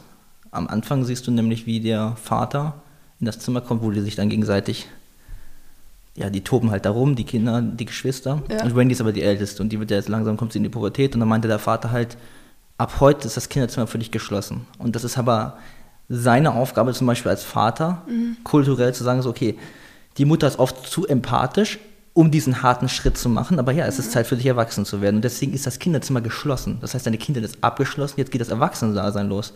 Das war die erste Metapher. Dann geht es los mit Peter, der durchs Fenster kommt. Und dann sagt sie schon so, ja, sie war schon direkt geändert. Sie meinte schon, ja, Peter, ich kann nicht mitkommen, ich habe Sachen zu tun. Ich muss morgen um 8 Uhr aufstehen und habe das und das und das zu tun. Ja. Sie trägt schon Verantwortung und Peter Pan ist so, juckt mich doch alles gar nicht. Ja, ich will voll. Spaß haben. So, und dann überredet er sie aber. Er geht dann nach ähm, Neverland mit ihr, Nimmerland. Ja.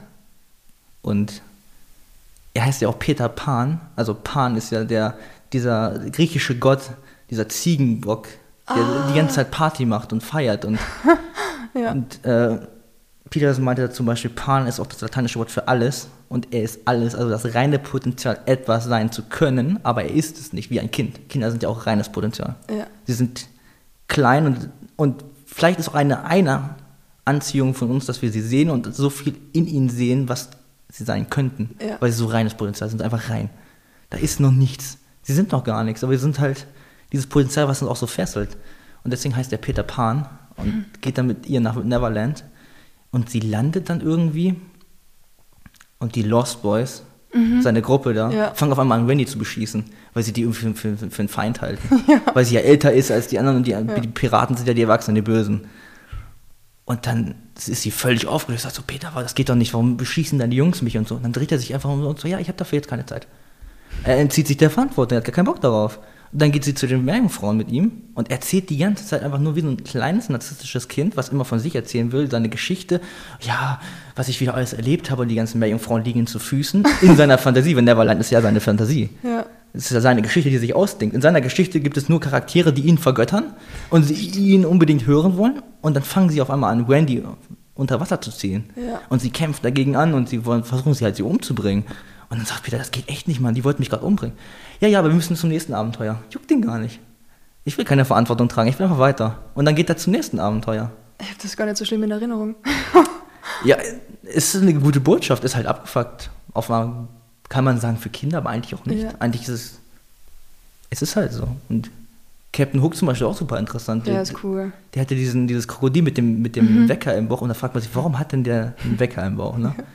Und dann heißt es halt ja, der, das Krokodil symbolisiert die Zeit, die am Erwachsenen nagt.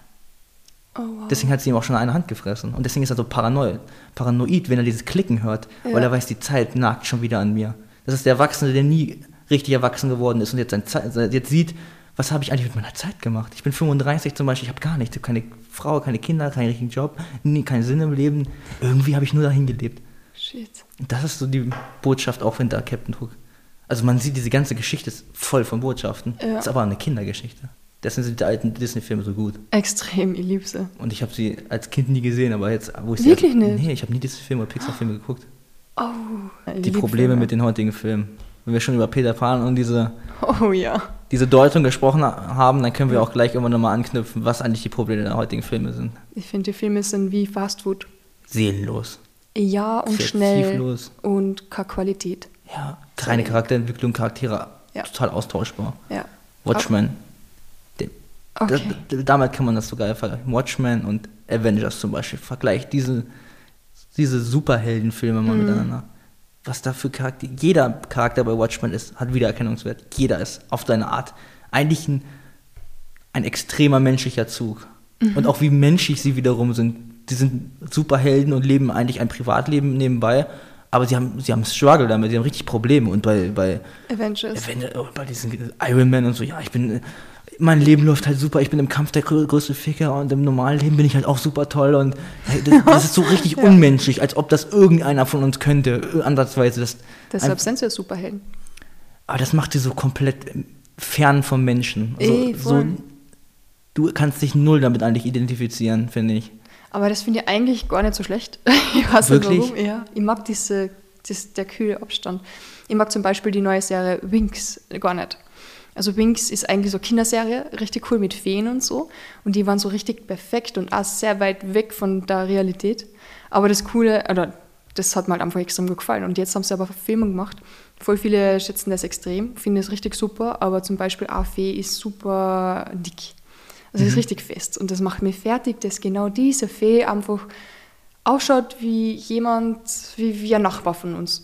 ja, aber das da, macht mich fertig. Da ist ja das, das Problem, das ist ja das ist ja diese, diese Body Positivity Statement wieder. Das ist A, will man dir will man dir wieder ins Gesicht drücken, dass du es jetzt toll finden musst, der weil das jetzt die neue Moral ist. Und auf der anderen Seite, das, das passt, ist ja auch nicht kongruent, das passt ja nicht irgendwie ins Bild. So ja, ein, überhaupt ein, ein Superheld kann jetzt, der kann Probleme haben mit Gewichtsschwankungen und sowas, das ist ja alles gar kein Problem. Der kann auch Ernährungs-, äh, Essstörungen, alles haben.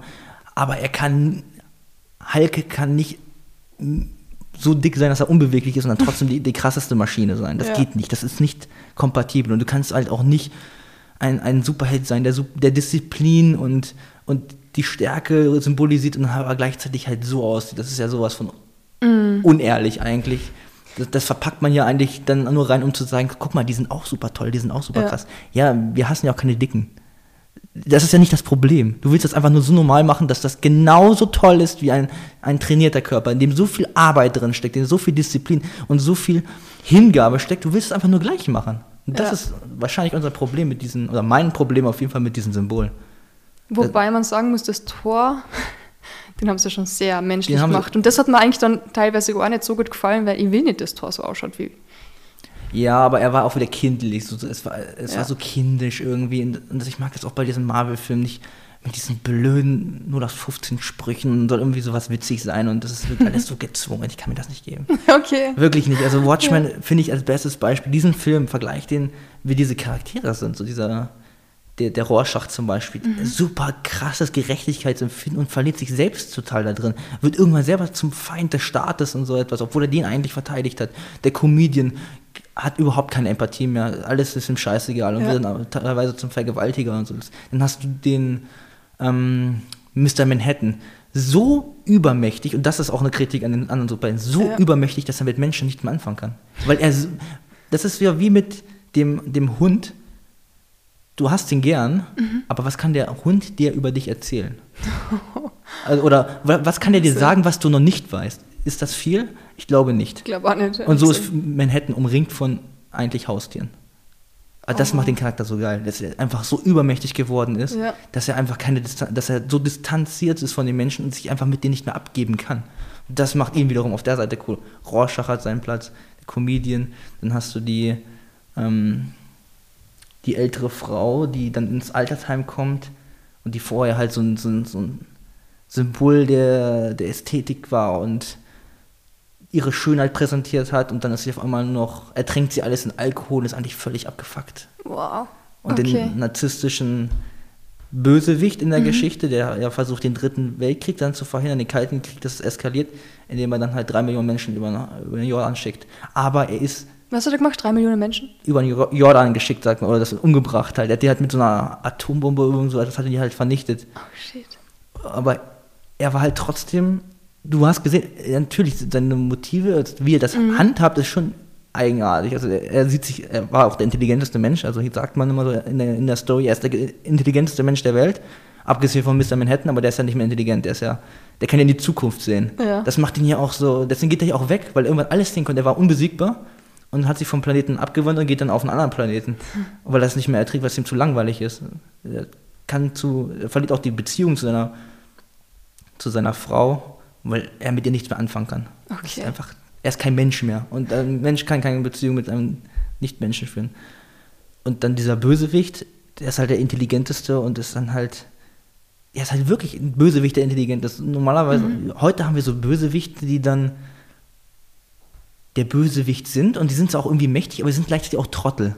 Und das finde ich bescheuert. Dass man jemanden verkaufen will, dass der Bösewicht irgendwie so allmächtig ist, dass er so eine große Bedrohung darstellt, aber er ist auch urtrottelig in seinem Verhalten und total vorhersehbar. Und, und dann, das mindert auch den Wert des Helden, wenn er gegen ihn kämpft, weil eigentlich geht es die ganze Zeit nur darum, guck mal, der Held ist jetzt so super stark und am besten, bei, bei, wenn wir jetzt irgendwelche Frauencharaktere nehmen, wir repräsentieren Frauen als starke Persönlichkeiten jetzt, indem wir ihnen einfach einen trotteligen männlichen Gegner geben, den sie dann locker weghauen. Aber der vorher die große Bedrohung ist. Also er ist gleichzeitig die große Bedrohung, aber er ist auch eigentlich ein kindlicher Vollidiot. So, wie geht das zusammen, bitte? Erklär mir das. Also ich finde, das ist eine reine Verarsche eigentlich. Das verstehe ich, was du meinst, ja. Ich finde es aber hart bei vielen Marvel-Filmen, ähm, wo du dann die Entwicklung von den Bösewichten siehst und du siehst, die waren einmal eigentlich vorher auf der Seite von dem Helden sozusagen und eigentlich auch befreundet mit dem und plötzlich ist der auf einer ganz anderen Ja. Richtig arg. Also finde ich gar nicht schlecht gemacht. Das ist, das ist auch keine schlechte Eigenschaft. Also das Ja. ist etwas, das kann man ja auch zugute halten. Ja. Das sind auch keine rein schlechten Filme. Hey, wenn wir davor von ähm, Narzissten gesprochen haben, Ja. hast du American Psycho geschaut? Aber natürlich, habe ich American Psycho nicht nur einmal. Sehr gut. Gestört, richtig gestört, aber Ja, du folgst mir noch nicht lang genug. Ich habe ganz viele American Psycho Memes schon ge gepostet. Wirklich? Ja, ganz viele. Ich, ja, es, Ich finde den Film extrem cool, obwohl Ja, ich so eine. Filme nicht mag, wo Menschen umgebracht werden und alles. In Aber- die Richtung halt. aber da ist es ja auch irgendwie cineastisch anders dargestellt. Das ist jetzt so ein Nebenbei-Ding eigentlich. Ja. Es geht die ganze Zeit nur darum, in seinem narzisstischen Verhalten, wie er die Welt sieht. Ja, völlig Das gestört. ist Völlig geil. Diese Ja, Szene, extrem gut, Diese ja. Szene mit den Karten, wie, wie sie sich ihre, ihre wie, heißt, wie heißt das nochmal? Ah, die, die ähm, Visitenkarten, haben Visitenkarten. sie ausgetauscht. Und die hat sich besser angefühlt als seine. Und dann kommt der nächste an, die ist noch krasser. Und dann kommt am Ende der eine mit, dann hast du sogar das Papier irgendwie so gewölbt, Ja, voll. so ein, wie so ein Marmorgefühl, wenn man drüber fasst. Und er geht, innerlich bricht er fast zusammen, weil er denkt so, nein, das kann nicht sein. Der weil hat die bessere den, Visitenkarte als ich. ja, weil für den Narzissten ist ja alles ein Wettkampf. Ich muss, Ja. daran ist mein Selbstwert ja gerade gekoppelt in diesem Moment. Und wenn ich das jetzt nicht kriege, dann bricht wieder etwas in ihm zusammen und das erträgt er nicht. So ein guter Film. Wahnsinn. war das nicht auch der Grund, warum er ihr dann halt den Kopf eingeschlagen hat danach? Die Visitekarte. So geil. Ich weiß nicht mehr, warum er die eine Frau umgebracht hat, aber ich fand die Szene extrem krass, wie sie gedacht hat, sie ist schon frei und läuft die Stiegen runter. Ja, ja. Und dann lässt er die Muttersäge auf, auf sie ja, drauffallen. das ist so gestört. und er zielt so richtig, äh, als würde er so ein Tier gerade zugucken, wie es abhaut. Und er weiß ganz genau, ah, ah, das schaffst du nicht. voll. Es Mhm. ist echt gestört, dass wir gerade darüber sprechen, jetzt zum Ende auch noch, aber ich finde den Film extrem gut. Ja, eh, also Serienmörder sind super interessant. Die Ja. haben auch, von Serienmördern kann man eine Menge lernen. Hast du die Serie geschaut? Ich weiß nicht, du hast ja gesagt, du hast die ganzen Sachen nicht mehr wie Amazon Prime oder so. Aber hast du Bad Boys geschaut, zufällig noch? So Serie auf Amazon Prime? Nee. Extrem gestört. Ähnlich gestört. Aber mit Superhelden. Richtig mächtigen, bösen Superhelden. Teilweise. Völlig verrückt. Ist aber nicht die, ähm, wo die äh, Superhelden so asozial sind, oder? Ziemlich asozial, ja. Wo der Superman mit den Augen die halben Leid zerlasert. Äh, Doch, ich, ich habe ein paar Folgen davon gesehen. Ja, gestört, gell. Oder ja, ich kann gar nicht alles aussprechen, weil ich weiß nicht, wer alles zuhört. Und sorry, wenn das jetzt ein bisschen triggert. Aber da muss man durch. ja, voll. Die Leute posten ganz andere Sachen, gerade heute in Kriegszeiten. Die, diese Triggerwarnung bin ich auch kein Fan von. Ja, es kann nicht sein, dass wir die Menschen immer weiter äh, fernhalten von allem Bösen, weil das, Mhm. die Welt ist voll mit so viel Bösen, dass du dir angucken könntest und es macht dich auch naiv. Also du Ja. grenzt dich ab von dem, was real passiert. Das ist ja das, ja. Und in ich mache das fertig, was eigentlich wirklich passiert. Und dass ich in einer Welt lebe, wo, wo es mir Gott sei Dank gut geht, aber ich weiß, keine Ahnung, vielleicht kann es passieren, dass, keine Ahnung, fünf Gassen weiter eine Frau gerade entführt wird oder was weiß ich. Weiß nicht, das ist so Ja, verrückt einfach, weißt? Aber genau das ist es. Es kann halt dich auch genauso treffen. Und deswegen darfst du es Ja. nicht verleugnen. Das und ist auch nicht verdrängen. Das ist. Ja. Du musst, es gehört auch zum Erwachsensein einfach dazu. Ich meine, unsere Menschheit ist, was ist da alles schon passiert? Und es kann nicht sein, dass wir jetzt hier in dieser Wohlstandsgesellschaft uns dann abdrehen von all dem, nicht nur weil es gefährlich ist Mhm. und du naiv wirst, sondern auch, weil auch gerade in diesen Geschichten, wie bei Viktor Frankl, da stecken halt die schönsten. Erlebnisse kannst du, die größten Geschichten, die größten Taten drin. Das siehst du bei Solzhenitsyn genauso, der in, im, der hatte diese interessante Eigenschaft gehabt, dass er dann in dem Archipel Gulag hat er im- Gulag sich dann darüber Gedanken gemacht, was hat eigentlich, wo bin ich eigentlich schuld in all diesen Sachen, die ich jetzt mein Leben durchgehe, in dieser Situation, hat er dann aufgeschrieben, was eigentlich all die Gründe waren, wo ich mit Schuld dran habe, dass ich eigentlich hier bin, wo ich bin. Das ist dann auch eine interessante Sache. So gar nicht Opfer sein, sondern wirklich sagen so, wo bin ich eigentlich selber schuld, dass ich jetzt hier bin? Zum Beispiel hat er auch den Kommunismus selber supportet. Ein Teil, warum du Ja. das System hat sich gegen dich gewandt. Das ist auch ein Teil, warum du schuld bist. Und dann gibt es aber irgendwann einen Teil, wo du sagst, okay, das ist einfach Schicksal. Da konntest du nichts machen, da bist du, da bist du halt wirklich Opfer, aber wenn du das erstmal so durchgemacht hast, dann identifizierst du dich auch nicht so viel damit. Weil du weißt, okay, das ist jetzt passiert und ich, ich weiß, wo meine Verantwortung liegt. Und wenn ich das erstmal abgearbeitet habe, dann kann ich immer noch Ja. mich darauf fokussieren. Für das liebe meine Mom. Also sie hat immer ähm, VHS. VHS, ja. Ähm, diese fetten Ja, die kenne ich auch noch. alten Dinge daheim gehabt und wir haben alles Mögliche angeschaut. Also Disney, alles daheim gehabt. Aber vielleicht, weil ich es so gut kenne, denke ich dann selber nie wirklich drüber nach, was das alles für Bedeutung gehabt hätte, weil man es ja so auswendig kennt. Ja, das und man muss sich auch mal wirklich damit befassen. So, du kommst ja nicht direkt da drauf. Du, je mehr du, zum, das ist ja die Jungsche Theorien, also diese Archetypen, welche Charaktere Ja, befinden sich da drin. Und Ja.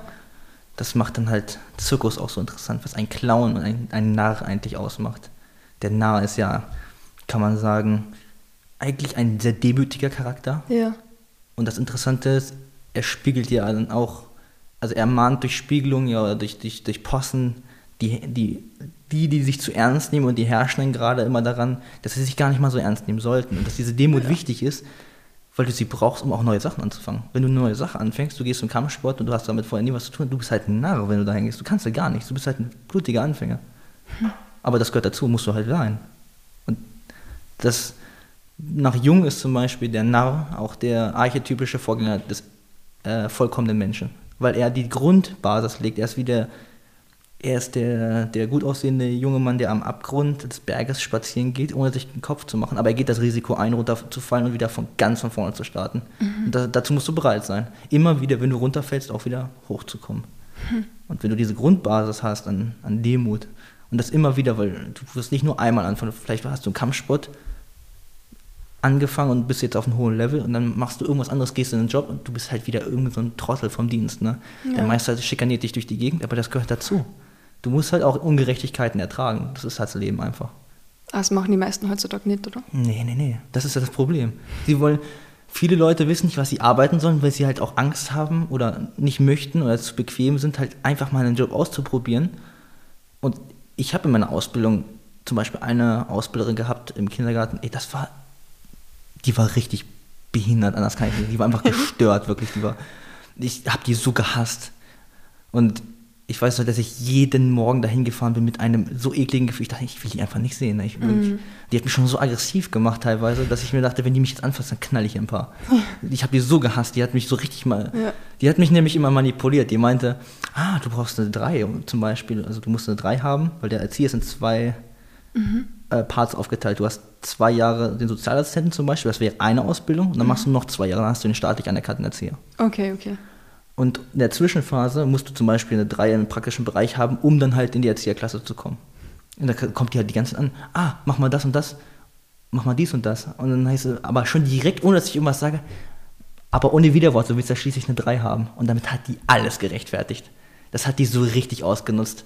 die war halt so eine richtig verbitterte, die sehr stark Ja. ihre, ihre, ihre, ja, wie soll ich sagen, ihre Macht ausgelebt hat. Und die hat das total geil gemacht. Aber wenn du das durchgestanden hast, dann hast du auch mehr Motivation, dir einen geilen Job zu suchen. Und Mhm. das habe ich jetzt und ich gehe nie, nie mit einem schlechten Gefühl zur Arbeit. Ich habe immer, manchmal habe ich mehr Bock zu trainieren als zu arbeiten, klar. Ja, Aber ich gehe nie zur Arbeit und denke mir so, boah, hatte gar keinen Bock arbeiten zu gehen oder so. Ist meine Arbeit ist geil, meine Arbeit ist super. Team ist super, Chef ist super, Arbeitsbedingungen, das Klientel ist toll. Ja. Ist faszinierend. Auch anstrengend, klar, aber hoch faszinierend. Du hast Grundschulkinder, oder wie? Nein, nein, nein, nein. Was hast du? Ich habe äh, Jugendliche mit Autismus, Schizophrenie und anderen Störungen zum Beispiel. Ja. Das ist mein Klientel. Das ist aber gut, wenn du auf alles vorbereitet bist, irgendwie. ja, ja. Also, man sollte dort in diesen Beruf nicht gehen, wenn man kein gefestigter Charakter ist. Weil das Interessante bei denen ist, die arbeiten sehr stark unbewusst und die riechen deine Unsicherheit sehr stark und dann manipulieren die dich und dann versuchen die dich zu brechen. Das sind die ersten Monate. Das geht direkt los, alles zu testen. Womit kann ich dich irritieren? Echt? Könnte alles sein, Gewalt, sexuelle Anspielung, alles Mögliche. Sie werden alles rauskramen, um zu gucken, womit kann ich dich triggern. Und das machen die nicht mal bewusst. Die wissen sie eigentlich gar nicht genau, was sie da machen. Aber die machen das erstmal, um, um zu gucken, ob sie ihr Machtgefühl zum Beispiel ausleben können. Ist es eine Schule oder was ist das genau? Nee, das ist eine WG. Die leben in einer WG mit uns. Okay. Und wir machen, haben den Schichtdienst dort zum Beispiel. Ja. Dann, also sie gehen zwar auch zur Schule zum Teil. Ja. Boah, krass. Ich kann mir das überhaupt nicht vorstellen. Ich habe eigentlich immer den Sport, also Uni, Sportmanagement-Teil gewählt. Einfach nur, weil, keine Ahnung, macht mir Spaß, Sachen organisieren und alles. Und ich war dann mit meinen ganzen Fächern schon fertig und ein Semester war halt dann ein bisschen Fahrt. Ich habe nur noch Prüfungen gehabt. Meine besten Freunde, die waren alle im Gesundheitsbereich. Und dort hast du ein Fach gehabt, ähm, ich weiß gar nicht mehr, was das war, irgendetwas mit ähm, äh, psychisch Behinderte. Was darf man das überhaupt sagen? Ich weiß gar nicht. Ich finde dieses blöde Umframe, das, Ja. da, da sind wir uns auch so in unserem oder? Beruf sehr einig. Ja. Hört auf, immer alles, weil das interessiert die selbst nicht, die Klienten. Eben, die, die, Also bei uns ist es auch so, das war schon fast so ein Einstellungsmerkmal, so benutzen sie auch vulgäre Ja. Sprache zum Beispiel, weil du, du sollst auch die Sprache der Kinder sprechen Ja, und nicht in deiner komischen, elitären Sozialpädagogenmasche dann da vor sich hinreden und sagen so, nein, Tobias, also wir haben hier gewaltfreie Kommunikation, wir wollen nicht Hurensohn sagen, aber das ist dem scheißegal. Ja. Der wird dann noch viel öfter Hurensohn sagen, weil der hat Bock da drauf. Ja. Das ist auch völlig lächerlich. Total, ich finde ja. Die nehmen sich alles so ernst dann in diesem Ja, Moment. Das warum? wirklich. Und auch dieses Umframe. Wir müssen alles, das ist eigentlich so die euphemistische Tretmühle. Wir Ja. müssen einen neuen Griff, dann ist der irgendwann, weil das dann Leute sagen, dann sagen sie zum Beispiel nicht mehr, oh, du bist behindert, dann sagen sie halt, du, Eingeschränkter. Und dann, wurde, dann wird das oft genug gesagt und dann kommt das, dann wird wieder ein neues Wort gesucht. Und das ist halt ein ewiges Spiel von irgendwelchen nicht erwachsenen, erwachsenen, Erwachsenen kann man Ja. sagen, die dann denken so, oh, die Fühlis, die Gefühle wieder. Ja, voll. Ja. Das Wort eingeschränkt ist so ein lustiges Schimpfwort von meinem Cousin. Der, ich Ja. finde das echt so lustig, wenn er das sagt. Irgendwann machst du auch einen Spaß draus, einfach mal so, ja. Ja. neue Begriffe dafür zu finden. Wie kann ich das verbotene Wort umschreiben? Ja, voll. und ich werde ein Wort finden, hundertprozentig, und dann kriegst du es zu hören. das ist ein Problem. Egal, auf jeden Fall habe ich da halt mit Behinderten dann ein Semester gearbeitet und ich war da beim Fußballspielen und es waren so nette Leute. Es war also auch 18 Jahre da herum, plus minus und mein bester Kumpel ist reingegangen und der hat so kein Problem gehabt mit denen. Der hat sie umarmt, das, der war da einfach und ich bin reingekommen. Ich habe mich so viel am Platz gefühlt. Ich war so richtig völlig überfordert, weil jemand, ein Mädel sofort hergekommen ist und meine Haare angegriffen hat. Und ich pack's gar nicht, wenn jemand zu viel Körperkontakt da gibt, vor allem mit fremden Menschen, die ich kenne. Dann haben sie irgendwie komisch gerochen und eh, sie waren einfach anders. Das haben Fragen gefragt, die ich nicht, die, man, die, die, die fragt man nicht, wenn du die noch nicht kennst. Das war, hat mich so völlig überfordert, einfach auf jeder Art Ja. und Weise und ich kann damit nicht umgehen. Kein bisschen. Ich weiß nicht, wie du das schaffst. Also ich habe zum Beispiel so Bindungsprobleme oder sowas. Ich, ich habe zum Beispiel einen, der, der krabbelt schon ständig auf meinem Rücken rum, auf meinem Schoß und so. Ich habe damit gar kein Problem. Echt? Überhaupt nicht, weil ich finde, also, man muss sich auch immer überlegen, was ist mit dir los, dass du das nicht kannst? Ja.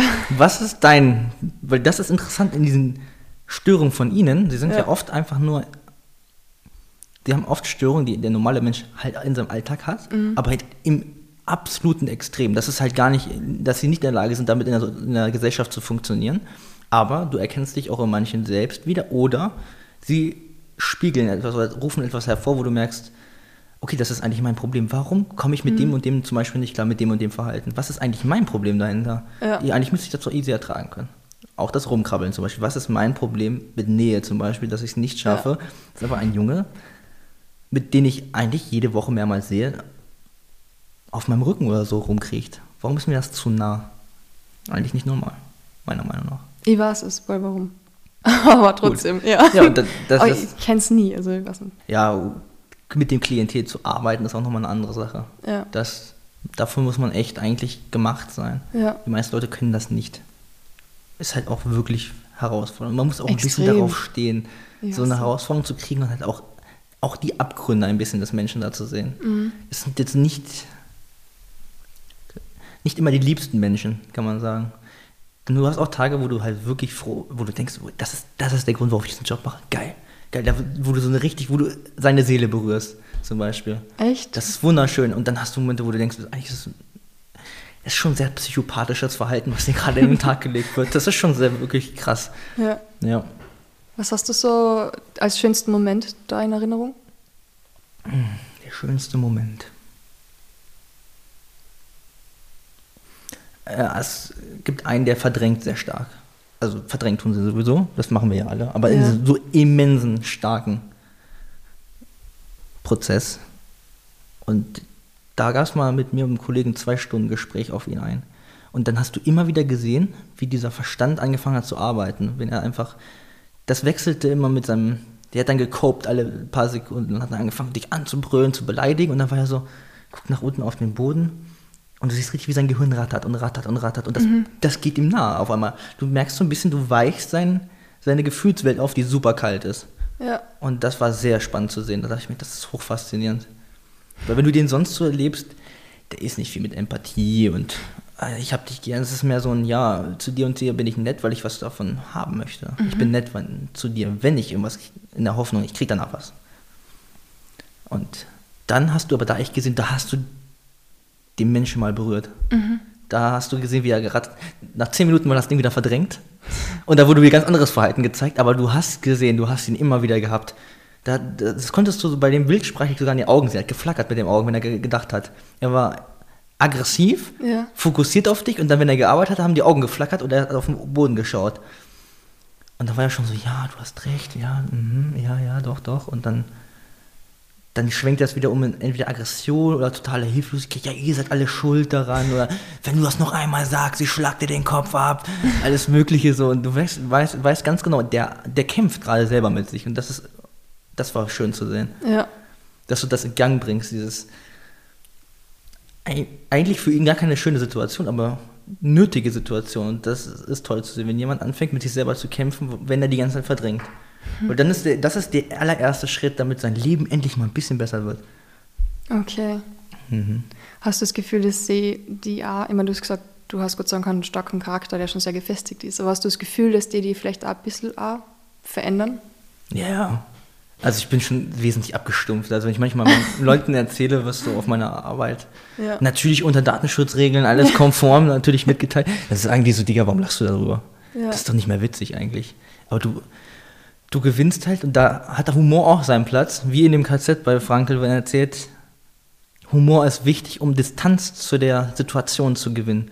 Weil manche Sachen, da denkst du, wenn du das siehst oder erfährst, eigentlich kannst du nur weinen oder lachen, eins von beiden. Und dann natürlich will ich die, die zweite Variante, Ja. weil sie mein Liebste ist, den Humor, um etwas Ekliges besser zu verarbeiten. Für mich war das auch ganz normal, dass man sich aus Spaß, zum Beispiel mein bester Freund, als meine Mutter gestorben ist, du wirst nicht das Wort, du wirst das Wort Hurensohn weiter in meiner Gegenwart benutzen. Ich will nicht, dass du Rücksicht da so auf mich nimmst. Benutzt das, mach, denk dir nichts dabei, ist scheißegal. Spaß muss Spaß bleiben, Ja. weil Humor ist wichtig und den kann man auch nutzen, um solche Situationen besser durchzustehen. Und das haben wir auch einmal, das war auch einmal witzig, da hatten wir eine Situation ähm, in meiner Berufslaufbahn, da hatte ich einen Kollegen und der eine Klient, der ist sehr, er sieht sich immer sehr gerne als Opfer, weil das halt auch eine bequeme Position ist. Das sieht man ja heutzutage ganz stark. Oh, ja. Op- Op- Opfer sein ist eigentlich schon Sehr viele. schon erstrebenswert mittlerweile. Da kann man viel mitmachen, viele Klicks mit generieren, die auch viel Kohle mitmachen. Und viele möchten das einfach nicht ändern, weil sie Ja. schon so gewohnt sind, da drin zu sein und sie wissen, oh, mein Leben ist scheiße. Ich bin Opfer dieser ganzen Umstände. Ja. Und dann sagt er so, ja, und ihr habt alle so gut, ihr mit euren, weißt ihr habt noch eure Mütter. Und dann war so mein Kollege und ich gucken uns an, so, wir haben unsere beiden Mütter auch nicht mehr, Alter. Und wir fangen alle an zu lachen, so. so, so weil er so völlig im Aufräumen, so, ja, und ihr mit euren ganzen Müttern, ihr habt den ganzen Spaß und ihr habt dann irgendwie Verbindung und bla bla bla. Und dann fangen wir so an zu lachen, so, unsere Eltern, Ja. meine Mutter ist auch tot, seine Mutter ist auch tot. Welche Mutter lebt hier noch? Komm, erzähl mir das. ja, und das, das lockert das alles auf. Du baust Distanz auf und das, das brauchst du. Ja, das stimmt. Die Distanz ist, glaube ich, echt schwierig. Ich habe das Glück, ich arbeite eigentlich nur mit Menschen, die irgendwie super viel Erfolg haben im Leben oder, keine Ahnung, sich irgendwie durchgekämpft haben oder spannende Sachen machen. Ich habe immer das Gefühl, weißt du, dass du dann selber ein bisschen was mitnehmen kannst dafür. Und Ja, ich habe dann immer aber so. Angst, weiß nicht, wenn man dann in einem anderen Umfeld arbeitet, dass man vielleicht da zu viel mitnimmt von dem Umfeld. Ja, aber das braucht man auch. Man muss auch was mitnehmen. Also nicht mitnehmen in dem Sinne, dass ich zu Hause Ja. sitze und dann, wenn die Situation so abgefuckt war, dass ich sie mit nach Hause nehme, dann ist sie wirklich schlimm. Das ist einmal passiert. Und das möchte ich auch nicht benennen, was da alles passiert ist. Aber äh, das ging auch auf vor Gericht alles und so. Das war halt wirklich abgefuckt. Also das, das war ein Psychoterror und der gleiche Junge, der hat mir Messer unter den Hals gehalten. Das- ging auch vor Gericht wegen, wegen Raub. Und da hat mich in den Wald gelockt und man dann so plötzlich ganz manipulativ, ja, weißt du, lass uns spazieren gehen. Das machen wir halt oft. Aus der Situation rausgehen, spazieren gehen, dann beruhigen die sich. Das hat er als Vorwand genommen, um ein Messer zu zücken, um dann zu sagen, so gib mir ein scheiß Portemonnaie. Was? Ja, und ich dachte mal so, du bist so ein Bastard, Alter, das gibt's doch nicht. und dann war das so ein Mexican Stare-Down. Ich mit ohne, ohne Waffe, er mit Waffe und dann war das erstmal so, okay, wer macht den ersten Schritt jetzt? Ja. Das hat sich dann auch irgendwann beruhigt, aber man muss sich vorstellen, das war noch, das war noch die eher entspanntere Situation mit dem. Oh, was ist das für so ein Kind? Keine Ahnung, Mensch. Und das habe ich irgendwann, also nicht diese Situation, aber das habe ich irgendwann mit nach Hause genommen. Da war ich echt so, ich komme nicht klar, Mann. Der ist ja so. Der, der, der stresst mich so sehr, dass ich nicht mehr klarkomme. Dass ich Mhm. wirklich langsam meine Kontrolle verliere über meinen, meinen Ja, über was mit mir passiert. Aber ansonsten nehme ich da nichts mit, außer was Positives. Und es ist immer wieder faszinierend zu sehen, ein Sinn meiner Arbeit ist, wie funktioniert der Mensch natürlich, das ist meine psychologische Sicht. Ja. Und das nehme ich gerne mit. So immer wieder zu sehen, ah, okay. Ja. Da, das Interessante bei dir ist, das Unbe Unbewusste siehst du ganz stark bei dir, weil die kontrollieren ja fast gar nichts. Es ist ja immer Mhm. die Störung, die eigentlich zu dir spricht. Es ist nicht eigentlich der Mensch so richtig. Wenn du die Menschen erreichst, ist schön, wie mit dem, mit, mit Mhm. dem Beispiel, dass du auf ihn einredest und dann merkst, okay, was ist eigentlich dahinter? Aber oft ist es die Störung, die mit dir kommuniziert. Aber das ist auch gleichzeitig dann so das Unbewusste, wie der Mensch bestimmte Sachen verarbeitet Ja. und sich dann zeigt oder wie er funktioniert als Mechanik. So. Super interessant zu sehen. Das nehme ich gerne mit nach Hause. Und denke mir so, boah, wie geil ist das eigentlich? Ne? Andere denken sich so, der ist einfach eine Stunde lang ausgerastet, hat dieses und dieses Verhalten, wirft mit Sachen um sich, sagt das und das zu dir. Für mich ist das einfach faszinierend. Das ist schon sehr interessant, was dann so passiert, wie die. Ich würde so gerne Beispiele nennen, aber Ja. ich weiß nicht, ob ich das aus Datenschutzgründen sagen darf, aber deswegen mache ich es besser nicht. Aber da gibt es so tolle Sachen, wo du völlig gestörtes Verhalten, wo du denkst, wow, so reagiert der Mensch in dieser und dieser Situation, wenn das und das als Vorgeschichte passiert ist. Ja. Ich glaube, ich würde durchdrehen, wenn mir jemand einfach Dauer beschimpft. Ich weiß nicht. Es Selbst wenn ich weiß, da es ist raus. nicht der. Ja. Das ist immer so, ja, irgendwann wird das gä- gängig, dass du die einfach ansprichst mit äh, Arschlochopfer, irgendwas. Das Wirklich? So, ja, ja, ist doch egal. Es, es, muss, es kommt auf den Kontext und, und, und wie du es sagst. Zum Beispiel, die, die, ich bin nicht sauer, also die dürfen alles zu mir sagen. Es, es muss halt stimmig sein. Irgendwann, wenn, wenn die mich halt dauerhaft beleidigen, sage ich natürlich, okay, ich reg mich jetzt nicht auf, aber du kriegst das und das halt nicht von mir. Ich werde halt nicht weiter mit dir groß quatschen oder sowas. Und das Ja. wollen sie halt. Sie wollen halt viel, viel Aufmerksamkeit und viel Hingabe von einem Betreuer. Es ist eher das, was sie wollen, als zum Beispiel so viele Konsumgegenstände. Das sind, da sind sie zwar auch hart drauf, aber die Aufmerksamkeit ist echt nochmal das, die geilste Währung. Das ist wirklich so das Platin unter denen. Ja. Da stehen die total drauf. Und Oh. wenn du das verwehrst, dann, dann werden sie schon mal, Schwierig. dann denken sie schon mal ein bisschen drüber nach, so, ah, dieses Verhalten soll ich vielleicht nicht zeigen, weil ich brauche das ja schon, ne? Wahnsinn. Aber wenn der so aus Spaß, weiß ich nicht, der kommt nach Hause und dann, also in die, in die WG und dann sagt er so, was, bist du hässlich, Alter? Aber mit so einem Grinsen im Gesicht, ist doch kein Problem, easy. Ja, kannst du alles zu mir sagen, das sage ich ihm auch, kannst alles zu mir sagen. Wenn, wenn, wenn ich weiß, die Situation, der Kontext stimmt, Ja. sind, dann sind Beleidigungen auch kein Problem. Die Leute machen immer so Beleidigungen, stehen so im, Lu im luftleeren Raum. So dieses und dieses Wort darf nicht mehr gesagt werden, weil das ist einfach eine Beleidigung an sich. Ja, aber es kommt auf den Kontext an. Wie gesagt, mit, mit meinem Freund. Wenn irgendjemand auf der Straße mich Hurensohn nennt oder mein bester Freund, dann sind das zwei völlig verschiedene Ja, Welten. total. Dieses Ja. Wort hat eine ganz andere Bedeutung dann. Klar. Ja. Das stimmt. Du, ich wollte halt unbedingt mit dir noch über einiges sprechen. Und zwar ganz was anderes. Jetzt kommt. Ich weiß gar nicht, wo ich starten soll. Keine Ahnung, du warst in Hongkong. Starten wir mal mit Hongkong. Hongkong. Wie bist Ja. denn da dazu gekommen? Also, da gibt es einen, ähm, eine Gruppe von Jungs. Das ist unser in Deutschland Standard türkisches Restaurant gewesen, wo wir reingegangen sind. Und eines Tages meinte der eine, ja, also habt ihr Lust, irgendwie nach Hongkong zu fliegen? Und ich sag so, ey, eigentlich schon. ne? Also ich habe mir eh immer gedacht, eigentlich will ich mal so eine riesige Stadt sehen, so eine richtige Metropole. Ja. Wie sieht das aus? Ich möchte da niemals wohnen, aber ich will das mal sehen. Dann habe ich gesagt, ja, safe, lass das mal machen. Ich gucke so meinen Kumpel an und er guckt mich an so, ja, das ist safe, wir machen das, wir ziehen das durch.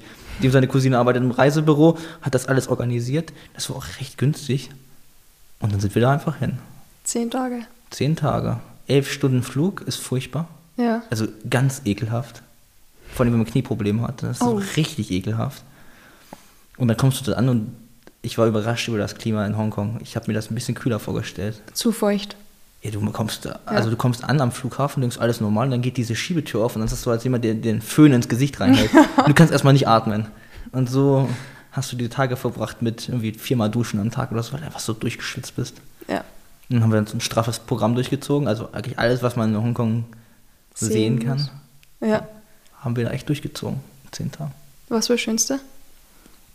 Mm, Oh, die Atmosphäre, das ist so ein ganz bekanntes Gebäude, da wurden auch schon ein paar Filme gedreht. Das ist dieses, man kennt das, das sind so ganz viele bunte Balkone und dann geht das Ewigkeiten nach oben, aber von allen Seiten ist dieses Gebäude. Und du bist in diesem Innenhof und da habe ich immer gefrühstückt. Und Echt? das war so schön idyllisch. Wirklich? Ja, das war, glaube ich, der idyllischste Spot in ganz Hongkong, weil ansonsten ist alles, es ist Schnell nicht laut. stressig überfüllt, aber es ist schon überfüllt. Das glaube ich. Und, Und du warst 2019 dort. Ja. Zu einer Zeit, wo schon voll die Orgenausschreitungen waren. mitten in den Ausschreitungen. Da war so das Peak eigentlich. Also wir sind immer ins Hotel abends und haben Nachrichten geguckt und da hast du gesehen, wie die sich die Polizei und Demonstranten richtig geklatscht haben. dort. Das ist doch schrecklich, oder? Es tut mir so leid für alle, die in Hongkong leben. Es ist schon eine abgefuckte Situation. Die haben da überhaupt alle gar keinen Bock drauf. Ja, ja. Also ich habe noch nie so viele Menschen bei einer Demonstration gesehen. Ja. Gut, da leben ja auch, glaube ich, 13 Millionen oder so etwas. Aber ey, bis an den Horizont. Es war eine ganz lange Straße. Ja. Links, rechts, nur Menschen. Bis an den Horizont. Und das Schlimmste, dass es nichts bringt. Ja. Oder? Und, und so es ist eine andere Form von hilflos. Demonstration als, ja, das ist eine andere Form von Demonstration, als wir sie haben. Die gehen direkt zur Gewalt über. Obwohl die halt sehr friedlich, aber die müssen so verzweifelt gewesen sein, dass sie sich mit der Polizei schlagen und so. Würde ja machen, wenn meine Freiheit so eingeschränkt wird. Ja. Alter Du Schwede. willst dann nicht angegliedert werden. Vor allem, Hongkong ist halt wirklich anders als China. Ja, völlig. Das ist halt super freiheitlich. Das, ist, das wirkt auch so sehr europäisch eigentlich. Mhm. Wenn du da rumläufst, siehst du auch einige Europäer. Du bist da halt nicht so. So eine Ausnahme bist du da halt nicht. Und es ist halt auch eine super, es ist eine super reiche Stadt. Ne? Mhm. Also du siehst auf der Straße wirklich nur Taxen. Lamborghini, Ferrari. Wirklich? Ja, du siehst nur krasse Karren oder halt Taxi. Was anderes siehst du da eigentlich gar nicht. Arg. Und du kannst ungelogen in fast jeder U-Bahn hast du ein Rolex-Geschäft und kannst einfach Ja. eine Rolex kaufen. Du wanderst auf einem Berg, da oben ist eine Shopping Mall mit Louis Vuitton, Prada, Rolex, kannst einfach auf einem scheiß Berg. Ich weiß doch nicht, wer das macht, aber Ja. erstmal wandern gehen, Rolex kaufen. Deswegen ist David Beckham gern in Hongkong. Kann gut sein. Ähm, jemand, der aus China kommt und den wir alle sehr gern haben, hoffentlich du auch. Li, der Leech, Xinjiang, Xinjiang, sagt Der man mit so? dem komischen Gesicht? Oh ja. Ah ja. Ich, UFC ich, ich habe den gar nicht so sehr 279. verfolgt, aber Wirklich nicht. Und Nee. ich habe gedacht, das ist vielleicht ein bisschen ein Vorbild für die, weil der so richtig coole Anzüge immer hat wie du. ja, ich habe den letzten Anzug gesehen. Ich muss sagen, stylisch war der top. Boah, Das richtig fancy. Ja. gell? das Also, hat mir so leid getan, dass die Pressekonferenz ausgefallen ist. Mhm. Damn, der hat gut ausgeschaut. also Anzüge sind auch noch auf meiner Liste, die brauche ich. Ja. Dann werde ich natürlich noch öfter als McGregor angesprochen, aber ja, da muss ich durch. wann hast du den ersten Anzug gekauft? Voll spät. Ähm, Und du? ich hatte schon äh, eigentlich sozusagen komplett Anzug ohne die Jacke halt. Mhm. Das hatte ich schon 2018, aber 2020 habe ich in Venedig. In Venedig. Ja. Weil Venedig kann man so gut shoppen gehen für, so, für, Ja, für solche Klamotten. Ich bin da in den Shop reingegangen, ich habe wieder über Anzüge und das einfach alles um 70% runtergesetzt. Wirklich? 80. Aber ich hatte zu dem Zeitpunkt gar nicht die Kohle, um das Ja. um da so richtig shoppen zu gehen. Und dann habe ich mir vorgenommen, ich will nochmal nach Venedig, einfach zum Shoppen. Ja. Und dann gehe ich nach Rom. Weil ich will unbedingt nach Rom, möchte ich mir unbedingt anschauen. Rom und dann werde ich cool. einen Tag vorher Venedig shoppen und dann Ja. ab. Richtig arg. Okay. Aber was hat so auf sich mit Anzüge bei dir? Zum einen, man kann nicht leugnen, dass sie nun mal wirklich schick aussehen. Man und zum anderen sind sie, sind sie auch irgendwie so eine Art Statement. Vielleicht habe ich deswegen auch diesen Bart. Ich werde ab und zu gefragt, warum ich diesen Bart habe. Ja. Ich weiß, ich hab, der ist einfach gekommen. So. Ich, ich habe einfach gesagt, ich brauche irgendeinen Bart und ich habe nicht gesucht, was brauche ich, sondern ich habe einfach gesagt, äh, Was habe ich? okay. ich nehme den jetzt einfach Ja. so. Ich will den jetzt so haben. Und dann habe ich den so genommen. Und vielleicht ist es auch so eine Art Abgrenzung zur modernen Welt. Weil ich so Zeit verrückt finde. Manchmal reden Matthias und ich darüber, wie verrückt eigentlich diese Zeit ist. Oh, das kann man gut vorstellen. Ihr zwar Ja, ja, völlig safe. crazy Stories. Safe. Matthias ist auch sehr, ja. ja. Damn. Aber für alle, die jetzt dann zuhören und sich überhaupt nicht vorstellen können, was du für ein Bart hast, kannst du es, ich kann es nicht beschreiben. Man kennt bestimmt dieses Yes-Meme mit diesem blonden Typen, Ja, ja. Mit, dem, mit dem Schädel, der zur Seite schaut und so sehe ich eigentlich aus. Aber für alle, die jetzt keine Memes kennen. Ja, dann geht ins Internet. also dann habt ihr echt, weiß ich nicht, wenn ihr Podcast schaut und keine Memes kennt, dann... Also wirklich, Also man, schämt euch. Kann man sagen, du hast dann, weiß nicht, fünf Tagesbart, kann man so schwer sagen. Und mit, Ja, also schon, Schnauzer. schon noch ein bisschen länger, ja, so ein Vollbart kann man sagen, ja. wie man sich den vorstellt, der ein bisschen länger ist als so ein Fünf-Tage-Bart. Ja, Und dann halt diesen gekringelten Schnauzer. richtig schön gekringelt, so Ja. cool. Ich habe jetzt endlich neues Wachs und ich habe das, Echt? ja, ich habe es ja vorher nicht genutzt wegen den Masken, weil die alles Oh. kaputt machen. Das ist ja furchtbar gewesen. Echt, das Ja, habe ich mir gar nicht gedacht. Ja, wenn du die Maske aufsetzt und dann hast du den Bart, dann hängt der halt komplett runter irgendwann. Und dann bleibt der in dieser, in dieser Position Oh wegen mein dieser Gott. scheiß Maske, weil die Feuchtigkeit, die sich daran ansammelt, Ja. den Bart dann halt kaputt macht und in diese Form drückt. Als hättest du ihn halt geglättet in diese Richtung. Oh shit, das Ganz habe ich noch nie gedacht. Ja, Das ist ein Problem. Ich habe schon gedacht, Make-up und Maske ist Katastrophe, aber ja Bert auch. ja, Es trifft alle, die irgendwas mit ihrem Mund machen. okay. aber es ist extrem schön geformt und alles. Also schaut echt top aus. Danke. Machst du das selbst oder gehst du da zum Barber? Ich war jetzt das erste Mal in meinem Leben beim Barber Wirklich? am Wochenende. Du hast es davor immer alles selbst gemacht? Alles selber, ja. Wow. Und der hat auch hier nichts groß geändert, der hat einfach nur den, den Bart hier, Ja, den, den gestutzt. Vollbart gestutzt. Ja. Aber ich wollte so seine professionelle Meinung haben, weil der äh, oft runterrutscht. Okay. Und, dann und der halt oft auch ein bisschen größer ist auf der linken Seite. Und dann habe ich geguckt, das, irgendwas stimmt da nicht. Ich gehe zum Barber und der wird mir den jetzt einfach symmetrisch schneiden. Und dann sagt er so, der ist symmetrisch, gar kein Problem. Sag, aber siehst du das Problem? Siehst du das? Das macht mich irre. Der ist größer auf der linken Seite. Also Okay. ja, ja, und dann hat der, der hat auch 15 Minuten darum ge- gewerkelt, bis der da irgendwie was hingekriegt hat. Und dann habe ich aber dieses Wachs von dem gekauft. Ja. Und jetzt bin ich voll zufrieden. Jetzt bin ich, Echt? jetzt bin ich ready für Thailand. Das heißt, du gibst nur Wachs rein. ja. So wie wenn ich ein bisschen Haargel in meine Haare reingebe. Ja. So. Okay. Sonst gar nichts. Also du kämmst den jeden Tag wahrscheinlich, oder? Nein, nein, nein. Also ich mache das zum Beispiel so nach dem Duschen, mache Ja. ich das mit Wasser kurz in Form, dann Okay. lasse ich das kurz trocknen und dann Wachs rein, fertig. Das ist super einfach eigentlich. Okay. Mann, ich habe ich hab mir das viel spektakulärer Man kann das vorgestellt. auch richtig kompliziert machen. Ja, ich habe das sogar eine Zeit lang mit Glätten versucht. Und Glätten sieht zwar auch cool aus, aber das ist so ein Akt, macht die Haare kaputt und du verbrennst dich manchmal im Gesicht, Ja, voll. wenn du Glätteisen für Haare nimmst. Eigentlich sollte man welche für Bärte nehmen. Es gibt eben mini kleine Ja. Glätteisen. Die sind richtig cool. Mhm. Also sowas hast du da haben? Ich bin so irgendwie so ein Typ, weiß nicht, ich habe so ein bisschen auch wieder so etwas altmodisch. Ich habe ein bisschen Probleme mit Tech- Technik. Irgendwie, ich nutze das nicht so gerne, solche Sachen. Ich will das irgendwie alles so selber machen. Ja. Cool. Ja. Okay. das ist witzig. Aber was hast du, was hast du in deiner Wohnung so herumstehen? Da hast schon genug Technik, oder? Ja, ja, ich habe schon einiges an Technik. Also ich bin auch nicht ein technikferner Mensch zum Ja. Beispiel. So ist das nicht. Aber eine Seite sieht sehr altmodisch aus. Ich habe ein riesiges Bücherregal. Natürlich, da stehen, das muss man haben als Pseudo-Intellektueller. Ist ja. Ja. ganz klar. Sonst wirkt man nicht schlau. ähm, ja, ich habe eine Einzimmerwohnung. Eine Wand ist voll mit Büchern, Ja. Bett und dann habe ich meinen Schreibtisch. Und da steht dann halt so ein Gaming-Rechner, kann man sagen. Also eigentlich etwas, was halt super modern aussieht. Okay. Ja. Org. Du warst einmal in einer Goldschmiede. ja nicht nur das. Ich, war- ich habe sogar mal äh, ein Praktikum als Goldschmied gemacht und ich habe zum Beispiel den Ring hier auch selber gemacht. Wow, das schaut cool aus. Danke. Org. Ja. Wie, wieso? Ein ein Freund von mir, der hat eine Werkstatt und da habe ich, ich weiß gar nicht mehr, wie lange Praktikum gemacht. Vier, fünf, sechs Wochen, irgendwie so. Ja. Ich habe einige Sachen hergestellt. Ich habe so eine Klangkuhle aus Silber hergestellt, ich habe eine Fibel hergestellt, ich habe Ringe hergestellt, ich habe Kettenglieder zusammengelötet und so etwas. Cool. Super interessant. Boah. In so einer ganz alten, richtig schicken Goldschmiede. Die hat wirklich fancy ausgeschaut. ja, die ist richtig schick. Ja. Das ist auch eine relativ bekannte in Deutschland. Die haben auch, glaube ich, schon für den DFB-Pokal auch Sachen hergestellt Echt? und repariert. Also sie sind Ja. gut dabei, die Jungs. Vor allem, du hast mit deinem Luca extrem gut reingepasst. Ja, wir haben extra diesen, ich habe nämlich gemodelt für Ja. deren Kolle- Kollektion, da ist dieser Ring her. Und in diesem Muster, da haben die Manschettenknöpfe, ein Amulett, ähm, einen Armreif und so etwas hergestellt. Ja. Und dann hab ich, haben die mich gefragt, halt, was willst du als Bezahlung haben? habe ich gesagt, gib mir, was du als richtig empfindest. Mhm. Und nach einem Tag hat er dann gefragt, so, willst du den Ring haben? Ich so, ja, den Ring nehme ich. Den habe ich gern. Voll cool, als Ja. Erinnerung. Voll. Das war auch ein richtig cooles Shooting. Ja. Machst du mehr Modelsachen? Tatsächlich nicht so wie. Ich habe, wenn so ein Angebot kommt, dann nehme ich das gerne so mit. Mhm. Zum Beispiel hat hier Markus von Mixed Martial Monkeys hat mal nachgefragt, wir brauchen für eine Barfight-Szene. Brauchen wir. Ich dachte mir so, die, du hast einen Barfight gesagt, ich bin direkt dabei, wirklich.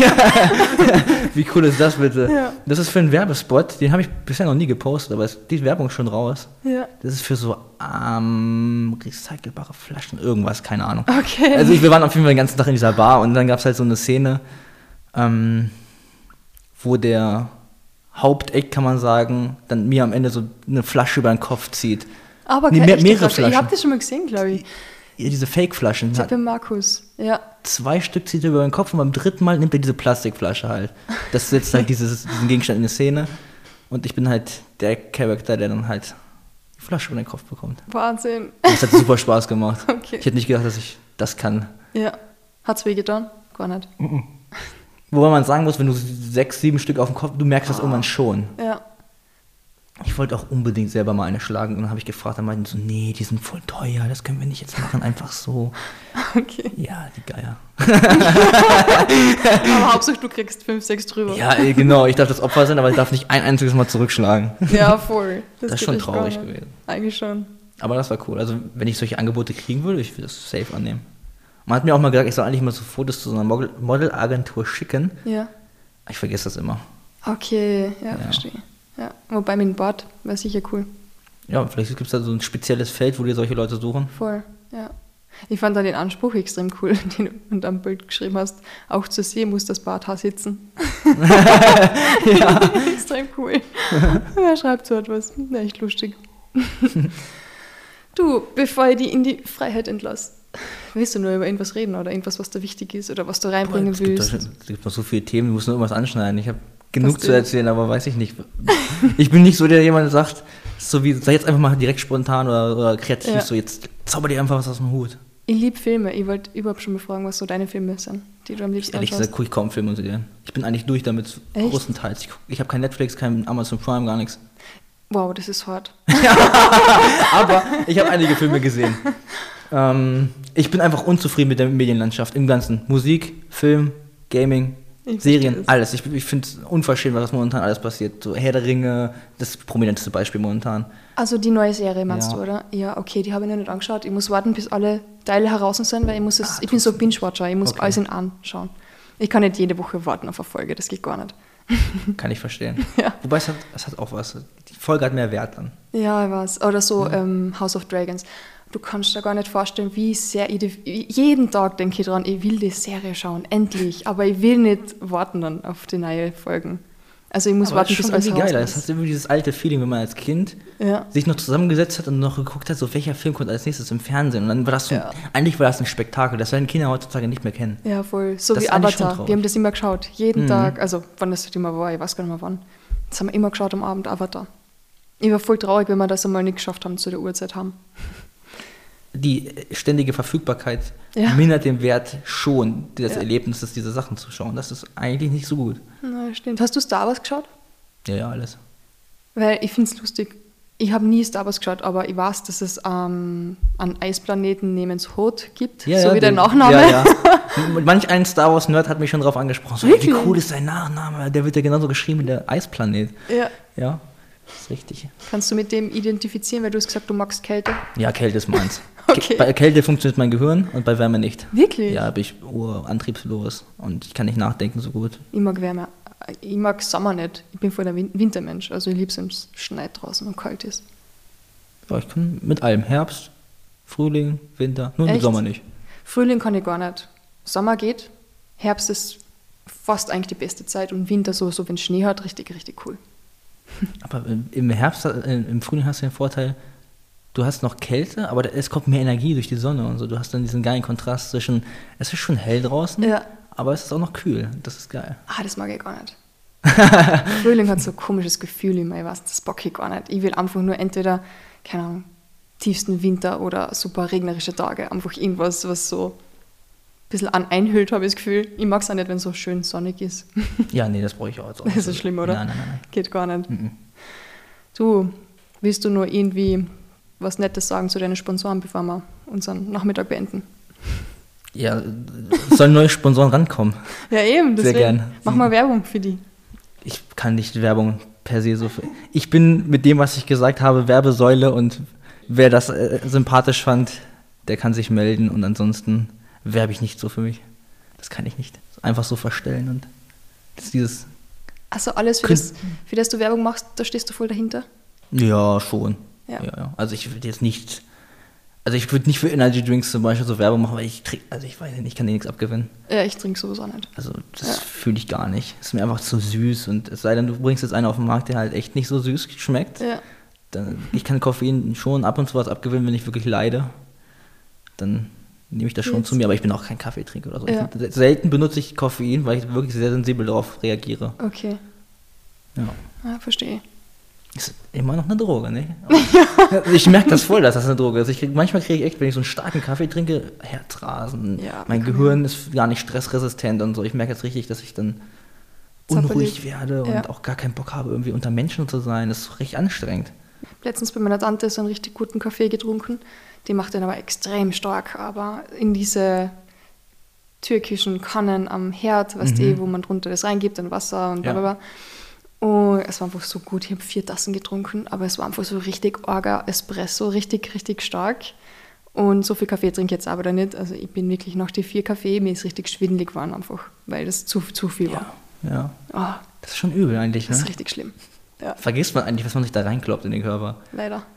Ich glaube, wenn man gerade so in dem sportlichen Bereich unterwegs ist, bist du auch viel sensibler. Deswegen kann ich auch kein, kaum Alkohol trinken. Ich finde. Ich trinke halt so schlimm. Alkohol. Ja. Diese, dieses Gefühl, also ah, mag ich den Effekt nicht mehr so sehr, Ja. muss ich ehrlich sagen. Es gibt mir jetzt nicht viel. Äh, und dann den Hangover am nächsten Tag. Grausig. Ich frage mich, wie konnte ich mit 17, 18 so viel trinken? Ich frag's mir ja, ich habe wirklich gesoffen. Das war wirklich schlimm. Ja, man kommt ja auch voll aus dieser Kultur, ne? ja, voll. Das ist völlig normal. Ja, Jedes total. zweiten Wochenende Totalschaden. Ja. Oder mittwochs, weil Schnittwoche ist. Bergfest heißt das bei uns. Ah, wirklich? Ja. wow. Ja. Das ist ja unglaublich. Da habe ich diesen einen Kollegen gehabt in, der, in, der, in meiner Ausbildung, der hat sich so gefreut immer Bergfest. Der hatte Echt? richtig Alarm gemacht immer. Der hat sich übelst gefreut. Er sagt, Jungs, wieder Bergfest. Das klingt wie bei uns daheim. ja, das, der war auch ländlich. Ja, ja, voll. Vielleicht kommst du deswegen. Mhm. Na, und ich In der Stadt benutzt sowas keiner na. Schnaps ist das so was Grausiges. Ja, ein, ein, eigentlich jeder harte Alkohol ist echt grausig. Ja. Wobei Wein war schon ziemlich gut eigentlich. Ja, aber es ist kein harter Alkohol. Nee. Das fällt raus. Oh, du, danke, dass du da warst. Danke, dass ihr heute sehr viel über mich selbst lernen habt dürfen. Das freut mich und ich danke ebenfalls, dass ich diese Gelegenheit hatte, mal vor einem Mikrofon zu sprechen. Machst du gut. Dankeschön. Das kam jetzt auch noch nicht so oft vor. Ja. Vielleicht wieder mal bei mir Sehr gern. beim Podcast. Neue An- Themen, ich bin dabei. Sehr, sehr gerne. Mir fällt immer was ein. Nächstes Mal ausführlicher über, über Filme und, und Serien. Sehr, sehr gern. Hermann. Okay, jetzt aber wirklich Ende. ich ich sehe schon. Es hat sehr viel Spaß gemacht mit dir. Mir auch. Danke fürs Kommen. Ich hoffe, wir sehen uns bald wieder. Ja, hoffe ich auch. Und wann ist der nächste Kampf, damit wir ihn anschauen können? Da gibt es schon. Ähm, Wir haben eigentlich gar nicht erwähnt, du, machst, du hast Kickboxen gemacht, MMA, aber Ja. jetzt bist du im MMA noch voll drin. Ja. Jetzt Genau. der nächste Kampf soll MMA sein. Und es gibt auch schon Pläne, Okay. die ich noch nicht verrate, aber es gibt okay. schon welche. Du wirst mir dann off-record Nach Thailand, wenn ich aus. Thailand wiederkomme, Ja. wird spannend. Fünf Wochen Thailand jetzt. Fünf Wochen Thailand, Trainingscamp. Richtig geil. Viel Richtig Spaß. Gas geben. Ja, Ich freue mich schon richtig. ich bin Nighty. Ja, glaube ich. danke. Cool. Bis bald und danke. Danke. Bis bald.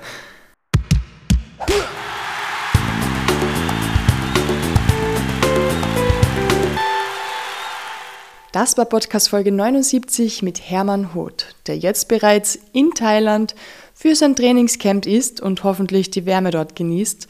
Nächste Woche gibt es zur 80. Folge eine Überraschungsfolge. Die wird wohl nur auf Englisch sein. Wenn alles gut geht, wird es ein Gespräch mit einem UFC-Kämpfer, dessen Namen ihr zu 100% schon mal irgendwo gehört habt. Als kleiner Hinweis, ein Getränk ist nach ihm benannt oder umgekehrt. Keine Ahnung, wir werden es herausfinden. Ich wünsche euch einen guten Start in den Oktober, bleibt gesund und weiterhin unschlagbar ehrlich.